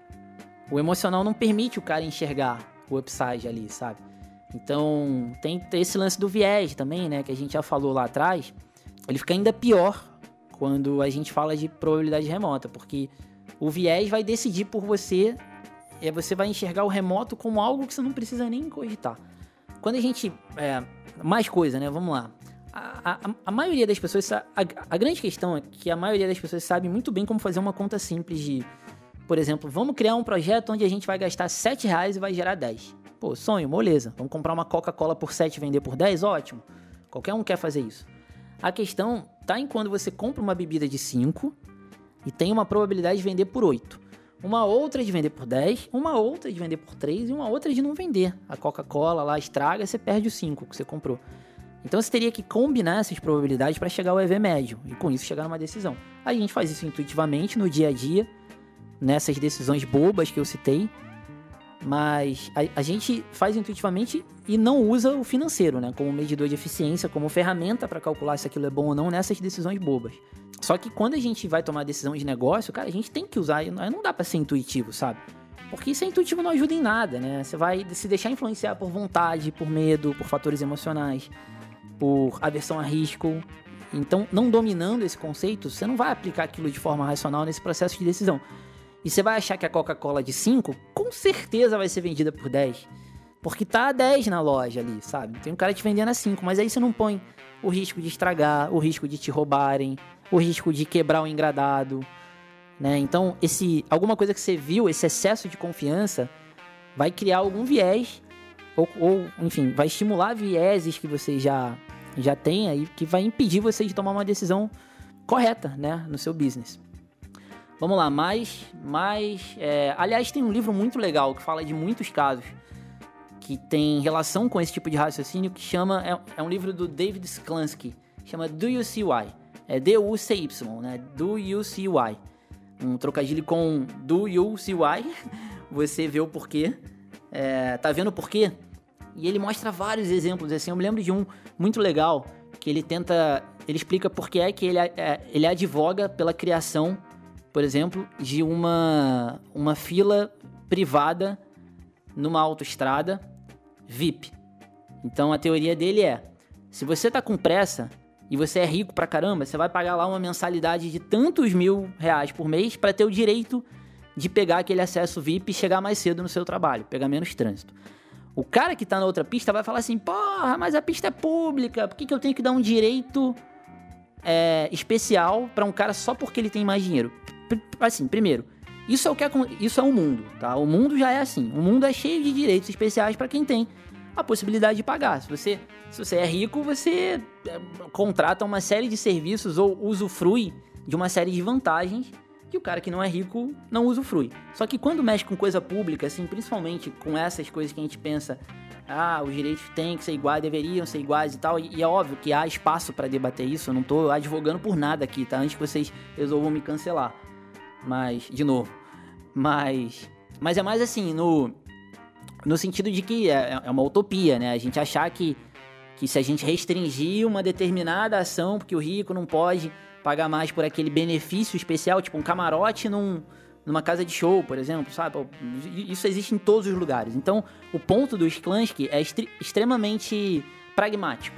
Ele não está influenciado por nenhum tipo de visão de mundo. É totalmente pragmático no sentido de quando você cria essa pista especial, você arrecada uma quantidade de dinheiro muito maior que permite você criar soluções melhores para quem está na outra pista. Mas esse é um exemplo do, dos mais marcantes ali que, que eu lembro no livro, porque, cara, é, o, o, o que acontece é que quando você tem um serviço de má qualidade, como uma estrada ruim, você vai ter trânsito e esse trânsito vai ferrar todo mundo igual. E você vai abrir mão da oportunidade de, ao ferrar o cara rico menos, cobrar por isso dele e com esse dinheiro oferecer um melhor serviço para a média. E aí agora sim eu vou dar minha opinião pessoal. Cara, isso é muito melhor do que imposto. É muito melhor do que você pegar e ah, eu vou taxar o rico porque ele não pode ter muito dinheiro que eu tenho que igualar ele a todos embaixo e tal. Tipo, eu, sei lá, no, você tá a, a galera do poker que joga o WSOP, por exemplo, né? Cara, o que, que é aquele corredor do WSOP, né? Que você leva 27 minutos do break de uma hora para ir para conseguir pegar a fila do banheiro. Você tem que cruzar um corredor absurdo, chega a ter uma fila enorme. E se você pudesse pagar ali um, um passe, um passe diário, vai, de X dólares para poder acessar um banheiro exclusivo? Quantos caras ricos, mais ricos, não pagariam isso para ter esse banheiro? Dependendo do preço, ia ser o primeiro. E aí o que, que isso ia permitir? A casa vai arrecadar, arrecadar mais, vai poder construir mais banheiro. Você vai ter mais serviço para todo mundo. Só que aí o pessoal tem uma visão, por conta de muitas questões ideológicas também e tudo, de pensar assim: não, eu vou fazer o seguinte, então eu vou cobrar um ingresso mais caro. Aí ele vai cobrar mais caro de todo mundo para fazer mais banheiro e oferece um negócio que, na média, é um pouquinho melhor para todo mundo, mas que custou mais caro para todo mundo. E às vezes tem cara que não se importa em pegar. Esse cara preferiria pagar um ingresso mais barato do que, pagar, é, do que pagar um ingresso médio mais caro. Ele não se importa porque ele não usa o banheiro. Ou sei lá, sabe? Enfim, para ele não, não é um problema ficar na fila. Agora, aquele outro que tá com pressa, ele fala, não, eu, eu pagaria. Mas aí, como não pode fazer isso por uma série de razões, eu, eu acho que não pode. Aí ele tem que cobrar o, me, o mesmo preço igual para todo mundo. E aí ele, quando quer melhorar alguma coisa, ele aumenta o preço para todo mundo. Não melhora quase nada, fica uma merda igual e todo mundo paga mais caro. Que é, é, o, é o mundo em que a gente vive. Cada vez menos, assim, mas enfim, ainda é o mundo em que a gente vive. Muito travado, deixando de evoluir por algumas bobagens, na minha opinião, né? Porque quantas vezes você já não, teve numa situação que você pagaria uma fortuna para sair dela, sabe? Você tá atrasado para um casamento e você tá preso no trânsito, você vai perder o casamento, o nascimento do seu filho, sei lá. Você olha ali e fala, cara, eu pagaria 5 mil reais, dois, cada um vai ter um preço, claro. Mas você imagina um cara multimilionário, esse cara pagaria, hum, sei lá, 100 mil reais, talvez, sabe? Um bilionário pagaria um milhão de reais para sair de uma situação dessa. Então, se você consegue fazer com que todo mundo, por exemplo, é, é o caso do avião, né? O cara tá no avião e fala, ó, deu overbooking eu quero embarcar. Quem aí aceita vender a vaga para mim por 500 reais? Sempre vai ter um que oferece, que o cara fala, pô, 500 reais pra mim vale mais ficar em casa hoje, embarcar amanhã não muda nada, eu boto 500 reais no bolso.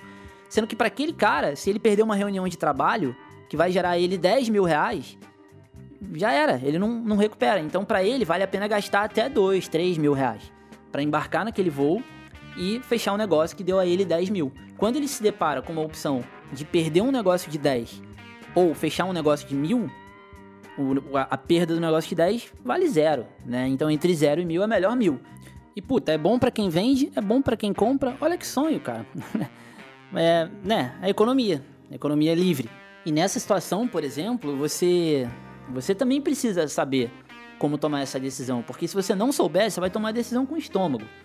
E às vezes você vai tomar uma decisão burra, porque você vai falar 500 reais, pô, eu paguei 200 na passagem. Você vai usar o critério errado. Vale a pena vender por 500 algo que você comprou por 200? Vale, claro. Mas qual é o custo implícito disso? As implied odds, né, como a gente chama no, é, no poker. Seria você, às vezes, perder um compromisso, ou se atrasar num compromisso, ou ficar um compromisso que vai te gerar mais do que os 300. Ou então ficar numa uma hora a mais no aeroporto, duas horas a mais, à toa, horas essas que poderiam ser usadas para fazer algo que te gera mais do que 300, enfim. Um outro, um outro exemplo legal que eu posso dar é o, o conceito do valor do aprendizado. Quando você aprende a, a mensurar as coisas dessa maneira, você pode começar a medir o valor do aprendizado. A gente responde muito. Hoje mesmo eu respondi um cara que mandou uma pergunta no Instagram do Forbet, naquelas caixinhas de pergunta. Ele falou assim: por que, que um jogador lucrativo entra para um time para dividir os seus lucros? E aí eu, eu respondi que o objetivo é ganhar mais dinheiro. Ele quer dividir uma pizza maior, ele quer fazer a pizza aumentar, para isso ele paga com percentual desses lucros, mas ele vai ganhar metade, por exemplo, de mais do que o dobro do que ele ganharia antes, né? Se ele ganhou hoje 100% de mil, ele quer ganhar 2.500 e dividir metade com o time. Entre outros vários valores implícitos e indiretos. Mas ali o, o, exemplo que eu dei, a analogia que eu fiz, foi com outra área qualquer. Quando você faz um curso, seria como você é advogado, aí você fala, ah, eu já sou advogado, eu já ganho 10 mil reais onde eu trabalho. Então eu não vou aprender nada mais no ramo, eu não vou gastar uma parte do meu salário para pagar por um curso de especialização que vai me transformar num advogado melhor e vai talvez aumentar o meu salário, porque não, eu já ganho dinheiro. É, seria estúpido, obviamente, todo mundo entende isso. Mas o ponto é, você sabe calcular o valor do aprendizado, o valor que há em aprender alguma coisa nova? Quanto isso te gera? Então vamos lá, vou usar o exemplo do poker, que é muito fácil, mas quem não joga vai entender. Você ganha 100 reais por hora, com o conhecimento que você tem hoje, que é um conhecimento estático. Se você faz uma aula que vai corrigir um detalhe no seu jogo, é um, um, um, spot, né, como a gente chama no poker, é uma situação específica, quando você está numa determinada posição do jogo e aquele cara, o seu oponente faz uma aposta tal, como você enfrenta aquela situação e o cara em uma aula de uma hora te ensinou um lance que fez você ganhar 10 centavos a mais de reais por cada vez que você enfrenta aquela situação. Aí você pensa, tá, eu lido com essa situação 500 vezes por mês. Então, papapá, papapá, você fez a conta, você viu que aprender aquilo vai te gerar 3 mil reais a mais por mês. Como eu citei no exemplo lá atrás. Basicamente, se você sabe que esse curso ou essa aula de uma hora pode te ensinar isso, você vai fazer essa conta, né? Você vai falar quanto eu me disponho a pagar por algo que vai me gerar 3 mil reais a mais por mês. No mundo real, é difícil de medir por hora, porque, de novo, aqui no Brasil ninguém ganha por hora. Mas pensa lá, você tem o seu salário, você ganha 5 mil reais por mês na empresa que você trabalha. Quanto você se dispõe a pagar por um curso que vai fazer o seu salário aumentar para 6 mil reais? Não é difícil de fazer essa conta. Né? E, e, se você gastar 5 mil reais em um curso desse, em 5 meses você pagou o curso. Seu curso se paga com a, a, o, o conhecimento que ele te trouxe passou a valer para você, porque ele fica. ele passa a ficar dentro de você, né? 5 mil reais. Então, por exemplo, quando alguém trabalha numa empresa, é, é, muito comum isso no começo, né? Estágio e tal. Você faz um estágio, você pega um determinado job, querendo uma experiência, e você aceita um salário baixo, ou às vezes até não aceita salário nenhum. Eu construí muita coisa, quase tudo talvez na minha vida, trabalhando de graça por muito tempo, porque eu acreditava que aquilo ia me dar conhecimento e o conhecimento valeria muito mais, conhecimento com a experiência valeria muito mais do que qualquer salário. Da mesma maneira, aquilo ia me dar também uma reputação, um portfólio, enfim. Então, é muito comum para quem tá nesse, nesses momentos, né, você avaliar e falar: vale a pena trabalhar ganhando menos? Vale a pena trabalhar não ganhando nada? No fundo, você está fazendo uma conta de EV. Você está tentando mensurar o quanto aquilo representa em equidade de dinheiro. Porque você não vai. Você vai ganhar zero reais no fim. É, no fim. Inclusive, existe um termo chamado Sklansky Bucks. Eu vou citar mais à frente também, talvez você vai ganhar X reais em Sklansky Bucks, né, em equidade. O David Sklansky é um dos principais teóricos do poker, desde a década de 70 escrevendo livros sobre poker, e ele teorizou um pouco, de, é, muito de algumas coisas que eu estou citando aqui. Por isso eu lembrei desse termo.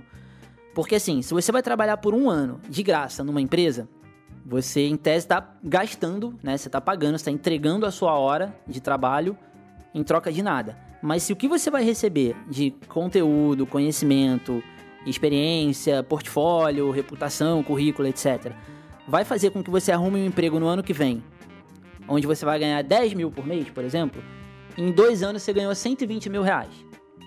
Né? Porque no primeiro ano você ganhou zero, no segundo você ganhou 120. Sua média é de 60 mil reais por ano. Então, basicamente, você está ganhando 5 mil reais em equidade no primeiro mês de trabalho, nos primeiros 12 meses de trabalho. Se você fosse fazer uma conta, tá? Eu pegar esse job aqui, o cara me chamou para fazer fotos no evento tal, mas putz, é o evento mais importante, sei lá, fashion, fashion show, sei lá, das contas da minha cidade. Se eu fizer esse trabalho, eu vou receber 10% a mais de clientes todos os meses. Então eu toparia fazer de graça? E aí, de novo, né? Não vamos ideologizar a parada, né? Porque senão vem um monte de gente, ah, mas trabalhar de graça é imoral. Guarda, isso a gente debate outra hora. É, inclusive, já vi, sempre vi muito isso na música, assim, né? O pessoal, ah, é um absurdo não pagarem cachê para as bandas de abertura. Né? O pessoal, zero noção, assim, do quanto a sua banda entrega pro evento. Você vai chegar lá, você vai trabalhar? Vai, mas alguém mais vai comprar ingresso por causa da sua participação? Porque aí esse lance, né, é a mania, de novo, acho que a gente foi ensinado errado, eu acho que tem muito a ver com motivos ideológicos, mas o que importa é que todo mundo vai concordar de ambos os lados de que a gente foi ensinado errado. E aí fica essa coisa de, ah, mas eu, se eu estou trabalhando, eu tenho que ganhar. Como se todo tipo de trabalho valesse igual. Como se toda hora trabalhada tivesse o mesmo valor. Como se todas as pessoas tivessem sempre o mesmo valor, independente do que elas entregam. Então, pô, você não vai num restaurante e paga mais caro do que no outro. Você não paga mais caro num, numa Coca-Cola do que numa garrafa de água. Você não paga mais caro em um celular com 64 GB do que um celular com 32. Então, as coisas não têm o mesmo valor. Então, por que é que um cara que trabalha 10 horas por dia fazendo X tem necessariamente que ganhar a mesma coisa que o outro que trabalha 10 horas por dia fazendo Y? Um bom funcionário que traz muito valor para sua empresa, que cria coisas legais e tal. Um, uma banda que você goste, sabe? Você se dispõe a pagar caro para ver o show de uma banda que você se amarra. Você paga mais caro do que para ver um músico que é um, um cantor desafinado, por exemplo. Né? O cantor desafinado tá trabalhando a mesma quantidade de horas. Então, por que diabos a banda de abertura é um absurdo? Eu tô lá, abri o show e não ganhei dinheiro. Puta, cara, se você quebra essa visão, você começa a enxergar um monte de oportunidade que às vezes não vão valer a pena mesmo. Você fala, ah, sem dinheiro eu não topo. Mas em outras você vai falar, puta, peraí, mas se eu abrir esse show eu vou tocar para 10 mil pessoas. Uma oportunidade de cobrar o dobro do cachê daqui em diante, por exemplo, aumentando o meu público. E aí, se eu olho para trás, cara, eu vejo quantos aniversários que eu fui, que talvez os meus amigos não queriam ir. Eu falei, não, pô, vamos lá, vai ser legal, é bom que a gente vai encontrar um monte de gente legal, importante, no começo do trabalho com música, assim, principalmente. E que me geraram oportunidades de trabalho, oportunidades de negócio, aliás, melhor dizendo. Então você pode pensar, se eu fui em 10 aniversários e todos eles, em média, me gerar em quatro não aconteceu nada, em três aconteceu um negócio que me gerou um negócio de mil reais. Então eu tenho 3 mil e nos outros três aconteceu algo que me gerou um negócio de 5 mil, então eu tenho 15 mil, eu ganhei 18 mil em 10 aniversários. Cada ida, cada aniversário me gerou 1.800 reais. Se você tem isso na sua cabeça, você entende, e pô, é óbvio, tem aniversário que você vai e não vai mudar nada na sua vida. Mas, e, e também não tô dizendo que não é para ir no aniversário. É, se pode assistir jogo do Palmeiras, também pode ir em aniversário. Mas assim, é, eventos de negócio, por exemplo, sabe? Quando você entende que é importante no segmento que você trabalha e no meio artístico, isso é muito importante. Acho que em todos, né? Relacionamento tem muito valor. Mas você tá presente nos lugares, você falar com mais gente, você se mostrar é, existente, né? Real e, e presente ali para mais pessoas, tem um valor. E você pode aprender a medir esse valor para tomar determinadas decisões é, e decidir se valem a pena ou não. Tem outro exemplo muito legal que é, esse eu uso direto aqui, é muito, muito aplicável que é quando você pensa se vale a pena contratar ou não alguém para fazer alguma coisa por você. E, cara, é um exercício exercício di diário meu aqui, porque eu sou muito centralizador e eu gosto de fazer muitas coisas diferentes, então tudo que a gente quer fazer aqui eu penso em eu mesmo fazer, né? Então, tem uma clássica aqui, cara, a gente usa os servidores para rodar Monker Solver e etc. aqui no, no Forbet, né? E volta e meia dá algum problema E tudo que tem problema no Forbest que não tem ninguém que resolva, cai em mim no fim das contas. Esquece! Aquela coisa que vocês já conhecem bem. Mas acaba que eu exerço um pouco essa função, porque quando eu não sei, eu sou o cara responsável por ou encontrar ou achar quem, quem tenha, né, a solução. Então muitas vezes eu vou, eu falo, tá, deixa eu pesquisar no Google como é que resolve isso. Problema de computador mesmo, às vezes, assim. E aí, cara, quando eu vejo, porque também é um negócio que eu gosto de fazer, aí de novo, né, personalidade. Mas às vezes eu olho, eu tô há uma hora e meia pesquisando a solução e não consegui encontrar. E se eu chamar um indiano para fazer num site de freelancer, eu vou gastar 12 dólares, sabe? O cara já sabe, e por já saber, ele consegue fazer isso com mais eficiência a um ponto que ele vai levar menos que uma hora, ele vai fazer em 15 minutos, ou a hora dele é mais barata do que a minha. E para fazer uma coisa que é, te, te, colocaria subutilizado, ou seja, você estaria fazendo algo que vale menos, tanto é que tem gente que faz por menos, e, e para essa coisa do, do que a gente chama de outsourcing, né, que seria você terceirizar para alguém de fora, assim, principalmente na internet hoje, às vezes você consegue explorar determinadas ineficiências do mercado em relação à cotação monetária, por exemplo. Um serviço que alguém pode fazer remotamente vale mais a pena você entregar para um cara fazer. O da Índia é o mais clássico, a moeda deles é desvalorizada, então por isso um indiano e, e outras questões, é, talvez nem seja o caso da moeda, mas questões econômicas da própria da própria nação deles e do mercado de trabalho deles fazem com que muitos bons programadores estejam na Índia cobrando muito mais barato do que um programador americano ou um brasileiro. É, você consegue entender isso e falar, não, eu vou contratar um indiano. Não é à toa que o, todas as empresas, o, o, serviço de tecnologia são indianos e países de pessoas de outras nacionalidades que entregam o serviço da mesma qualidade e mais barato. Quando eu me mudei, tinha um monte de coisa velha, tralha, que tava tudo meio sujo e tal. É, microfone, mas eram coisas de valor. Microfone velho, um headphone velho, novinho assim, mas tipo sujo, tava fora da caixa, uma placa de captura de áudio. E, putz, o trabalho que se tem para você anunciar essas coisas, colocar na internet, lidar com todos os pedidos de, de cotação, de. É, ah, faz por menos, né? Eu lembro, eu anunciei em comunidade do. Como era coisa de áudio, eu anunciei em comunidade de Facebook. Até consegui vender acho que uma ou duas dessas coisas. E outras vinham assim, ah, mas não sei o que, não troca por um não sei o que lá e tal. Até você vender, você vai responder meia dúzia de possíveis compradores, no mínimo. Então, na média, você vai colocar aqui o tempo de tirar foto, ver o preço médio, etc, etc, e responder esses caras, vai levar três horas ao longo de algumas semanas para vender aquele equipamento. Se você vai vender o equipamento por menos de 300 reais e a tua hora vale mais de 100, não vale a pena vender.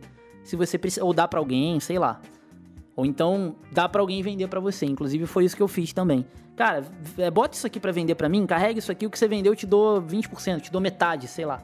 Dependendo do valor, né? Você vai vender um negócio de 300 reais, você dá 100 reais pro cara. Você vai vender um negócio de 10 mil reais, você não vai dar 20% pro cara, 30% pro cara. Ou vai, sei lá. Então, esse, por exemplo, é o mercado imobiliário, mercado de corretores de imóveis. Porque você não quer ter o trabalho de ficar apresentando a sua casa para 50 possíveis compradores até que um compre. Por mais que aquilo represente muito dinheiro, o custo que você paga para o corretor fazer isso para você é um custo alto. Mas é um custo que, primeiro, você não vai fazer tão bem quanto ele, assim como eu não vou achar a solução para o problema do Windows tão bem quanto vai um indiano, muito mais rápido que eu e muito mais barato que eu. E principalmente, talvez não valha a sua hora. Se você é um alto executivo de uma empresa, tudo que você mais quer é pagar 10 mil reais para alguém vender o seu apartamento de, sei lá, um milhão. 500 mil, não sei quanto é a taxa de corretagem, mas o cara resolve o problema para você entrega pronto, sabe? Você não tem que gastar horas e horas da sua vida fazendo um trabalho onde você estaria subutilizado. Esse é o principal conceito, assim. Inclusive, eu acho que é o caso em que essas decisões vão mais fazer diferença, sabe? Você entender onde é que você está subutilizado e onde é que você pode é, achar soluções mais eficientes ou para sua vida pessoal ou para a empresa que você está administrando, para o negócio que você está criando, enfim. Você está no carro, por exemplo, né? Por que, que eu acho que o Uber é, é fantástico, é uma revolução absurda? E o Uber é o princípio, na verdade, de muitas revoluções que vão vir no, no, no trânsito, é, não, não no trânsito, mas no, na mobilidade, achei de novo a palavra, porque eu acho que a, a ideia de você pegar o carro, você dirigir um carro para te levar de um lugar a outro, não é uma ideia nem um pouco eficiente. E a gente só não tem algo mais eficiente hoje porque a tecnologia demorou para chegar onde eu acho que a gente vai chegar, que é já chegou na verdade, carro que dirige sozinho leva você para o lugar certo com menor risco de acidente de trânsito, que é algo que mata muita gente por ano em todo lugar, em todo é, todo mundo. E um negócio que é muito ineficiente, cara, porque quando você entra na porcaria do carro, eu sei que todo mundo, muita gente gosta de dirigir, mas aí você vai dirigir por esporte. Que nem o cara que vai cozinhar por esporte no fim de semana, por diversão, né? Por, por prazer, né? Le leisure, como diz em inglês, que é lazer, na verdade, né? Eu falando em inglês, palavra que tem em português. Mas tá tudo certo, se quiser plantar o arroz por lazer e tal, é importante isso para uma vida saudável, mentalmente saudável. Mas assim, quando você entra no carro, se você trabalha, todo dia você pega o carro para ficar meia hora no carro, ida e volta, você perde uma hora da sua vida em algo que você não deveria perder. Você tá jogando fora uma hora da sua vida. Mas, cara, volta 20 anos atrás, sabe? Você não tinha podcast, você não tinha smartphone, você não tinha nada disso e você entrava no carro para jogar fora uma hora da sua vida. Então, é mais ou menos como você pegar e falar, tá, meu dia tem 24 horas, a partir de agora vai ter só 23. Porque, né, quem precisa de 24? Então, o, o lance do Uber, assim, eu vejo muito cara que dirige, fala, ah, porque é melhor dirigir e tal. Eu acho que é, acho que é importante, eu sinto falta de saber dirigir, porque, sei lá, uma emergência, uma situação que eu quero uma praticidade de eu mesmo pegar o carro e ir para ali, ou porque deve ser legal dirigir também, mas enfim. É, eu acho que como dia a dia, pra grande maioria das pessoas não é é ver positivo. Porque aí, bom, vamos lá, né? É, IPVA, é, vistoria, manutenção, depreciação do ativo que é o carro, estacionamento, seguro, tudo isso você vai botando gasolina, você vai botando na ponta do lápis, você soma a. É, só, só, isso, muitas vezes, dependendo do, do é, de qual é o, a distância que você percorre, etc. Claro. É, acho que um cara pegar Uber para trabalhar longe não é praticável. Para alguns casos, inclusive, às vezes é bom o cara ter um motorista particular. Se for, de novo, um auto executivo, a hora do cara vale muito, é melhor do que ele pegar um Uber é ele botar alguém para dirigir para ele, sabe? Mesmo princípio que eu já citei antes. Ele consegue facilmente calcular qual é o custo que vale a pena ele gastar para ele aproveitar melhor aquela hora. Mas, cara, eu vejo hoje eu com Uber, né? O Uber, bem ou mal, é meu motorista particular. A maioria dos trajetos que eu faço é curto, aqui perto de onde eu moro e ou pro aeroporto, assim, quando eu vou viajar. É um trajeto longo de mais ou menos uma hora. E assim, nessa hora eu tô respondendo mensagem, escrevendo coisa, eu pego o celular, acesso meu computador remoto de casa, faço um monte de coisa que posso fazer ali naquela hora e em uma hora da minha vida eu posso fechar um negócio, eu posso é, renovar um contrato com um jogador, eu posso contratar um jogador, eu posso resolver um problema, eu posso fazer coisas que isoladamente podem me gerar mil reais, dois mil reais, três mil, cinquenta mil reais. Mas que na média, às vezes não vão gerar nada. E às vezes vão custar dinheiro que eu vou fazer negócios que não vão dar certo. Mas na média, aquilo tem um EV, que é o EV da minha hora de trabalho. É aquilo que eu falei lá atrás. Então, se a minha hora vale, exemplo, 150 reais, vale demais a pena eu pagar 100 reais para um Uber me levar para algum lugar e me deixar trabalhando nessa hora. Em vez de eu ter que pegar o meu carro, e aí na verdade vale mais do que isso, né? Porque Aí, é, é, como eu falei, isso, se eu for pegar o meu carro, tem gasolina, tem estacionamento, vou tomar mais tempo. O Uber para na porta, me entrega na porta, acabou. É ultra prático, fácil, é eficiente, né? economicamente eficiente. E o mercado, inclusive, a, a, a teoria da oferta e demanda no, no mercado é, é, justamente baseada nesse princípio, né? Por que, que o Uber é uma solução tão eficiente assim e, e cresceu tanto e bombou tanto e é tão foda, assim, é tão necessário hoje? Porque veio a atender uma demanda que o mercado tinha, né? As pessoas precisavam desse tipo de coisa, que era o táxi, mas que era um serviço muito de qualidade muito ruim. Eu, eu, eu, não consigo, eu de vez em quando pego o táxi, assim, tipo, eu tô com pressa, tá passando. Tá em um outro exemplo, inclusive. O Uber sempre vai levar 5, 10 minutos para chegar, dependendo de onde você estiver. Se o táxi tá na porta, você vai olhar e vai falar, tá, vale a pena a vantagem que eu tenho do Uber. Aí vamos pensar que é o mesmo preço, tá? Para os trajetos curtos, aqui onde eu moro é mais ou menos o mesmo preço. Mas o Uber, né, tem algumas vantagens. Você pega um carro melhor, tem, é, tem um registro ali, se perder alguma coisa, você sabe quem era o motorista, você tem um nível de segurança maior, enfim. Mas ali, cara, tá chovendo, você tá com pressa, às vezes você pode falar, hoje eu vou de táxi. Eu faço direto isso aqui no shopping, perto de casa, porque, puta, é horário de rush, assim, o Uber vai levar uns 10 minutos para chegar, eu não quero esperar 10 minutos aqui. Às vezes eu não me importo também, tô ali mexendo no celular, a minha hora não, não, é, não, não tá custando, né? Tipo, eu tô trabalhando igual se eu tiver, ou quase igual se eu tivesse em casa. Aí eu não ligo, mas às vezes eu, com pressa, eu aceito um serviço que, na minha opinião, é um pouco pior, naquele caso específico do táxi, em troca de 10 minutos da minha vida, ou 5, que seja. Não é um lance emocional assim, ah, eu quero chegar em casa mais cedo. Porque o emocional pode fazer você tomar decisões erradas. Você pode gastar mais do que você gastaria, ou você pode assumir riscos que você não deveria, por exemplo. Que nem, sei lá, você vai pegar um táxi pirata, por exemplo, na rua. Eu já cansei de pegar táxi pirata quando eu era moleque no subúrbio, porque era o que tinha. Aí era assim, ou eu pego táxi pirata ou eu fico de bobeira na rua aqui, com o celular na mão de madrugada em Madureira, é, chamando um radiotáxi ou fazendo sinal para ver se faço um táxi normal. Vai o pirata mesmo. Era um cálculo também, é intuitivo, obviamente.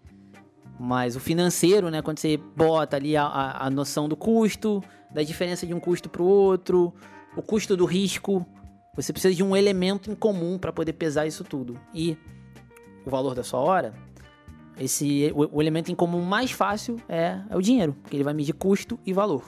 Enfim, se você achou que, que é bobagem, quero que você me fale, me manda mensagem no, no meu Instagram, WhatsApp, seja lá onde for. E eu quero saber se você achou bobagem, porque, cara, para mim, sério mesmo, não é assim. Essa é. Se eu pudesse ensinar uma coisa só aqui nos, Esquete, você só pode ficar um episódio do podcast no ar para depois que você morrer e deixar alguma lição pra galera que tá te ouvindo. Eu acho que se você souber compreender esse conceito e aplicar nas suas decisões administrativas, nas suas empresas, ou, ou nas suas decisões profissionais na sua carreira, ou nas suas decisões pessoais que afetem de alguma maneira as suas finanças ou é, a sua evolução, enfim, é, vale para tudo. Se você souber dominar isso, você vai tomar melhores decisões e, consequentemente, você não vai cair no mesmo erro daquele camarada que quer ficar com 100% da pizza menor.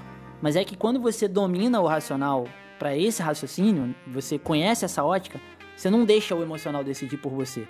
Ou quando você deixa o emocional decidir por você, você também aprende a quantizar o peso que tem o emocional e aceitar que aquela é uma decisão emocional porque vale a pena para agradar ou atender a uma, emo a uma emoção sua. Esses dias eu aconselhei uma pessoa que trabalha aqui com a gente. Eu falei: olha, essa decisão que você está tomando é a melhor decisão para você.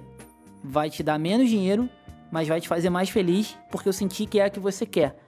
E esse peso do que você quer nesse momento da sua vida para essa decisão que você está tomando vale muito mais do que o dinheiro que você vai deixar de ganhar. Porque eu sei que você pagaria esse dinheiro para ter esse prazer. Foi basicamente o que eu falei para ele, em outras palavras, obviamente e que deixou, ajudou a deixar ele mais seguro e mais confiante na decisão que ele estava tomando, sem ele achar que estava tomando uma decisão é, agindo na emoção e fazendo merda. Não era o caso. E assim vai, mas é isso, chega de exemplo. Um ano e pouco para gravar isso aqui, mas vamos ver se agora engrena. Obrigado a quem me incentivou para gravar esses episódios, para voltar a gravar. Foram muitos de vocês, vocês sabem quem vocês são. Mas vamos nessa, logo logo estamos aqui de volta aquele abraço e essa música que vocês ouvem ao fundo e vão ouvir agora à frente chama-se Mandota. É uma canção instrumental do Marvin Gaye. Eu com preguiça hoje, né? Fui de Marvin Gaye que é mais fácil. E Marvin Gaye qualquer é, é Marvin Gaye é sempre bom. É do disco What's Going On de 1971. Sente só que coisa linda.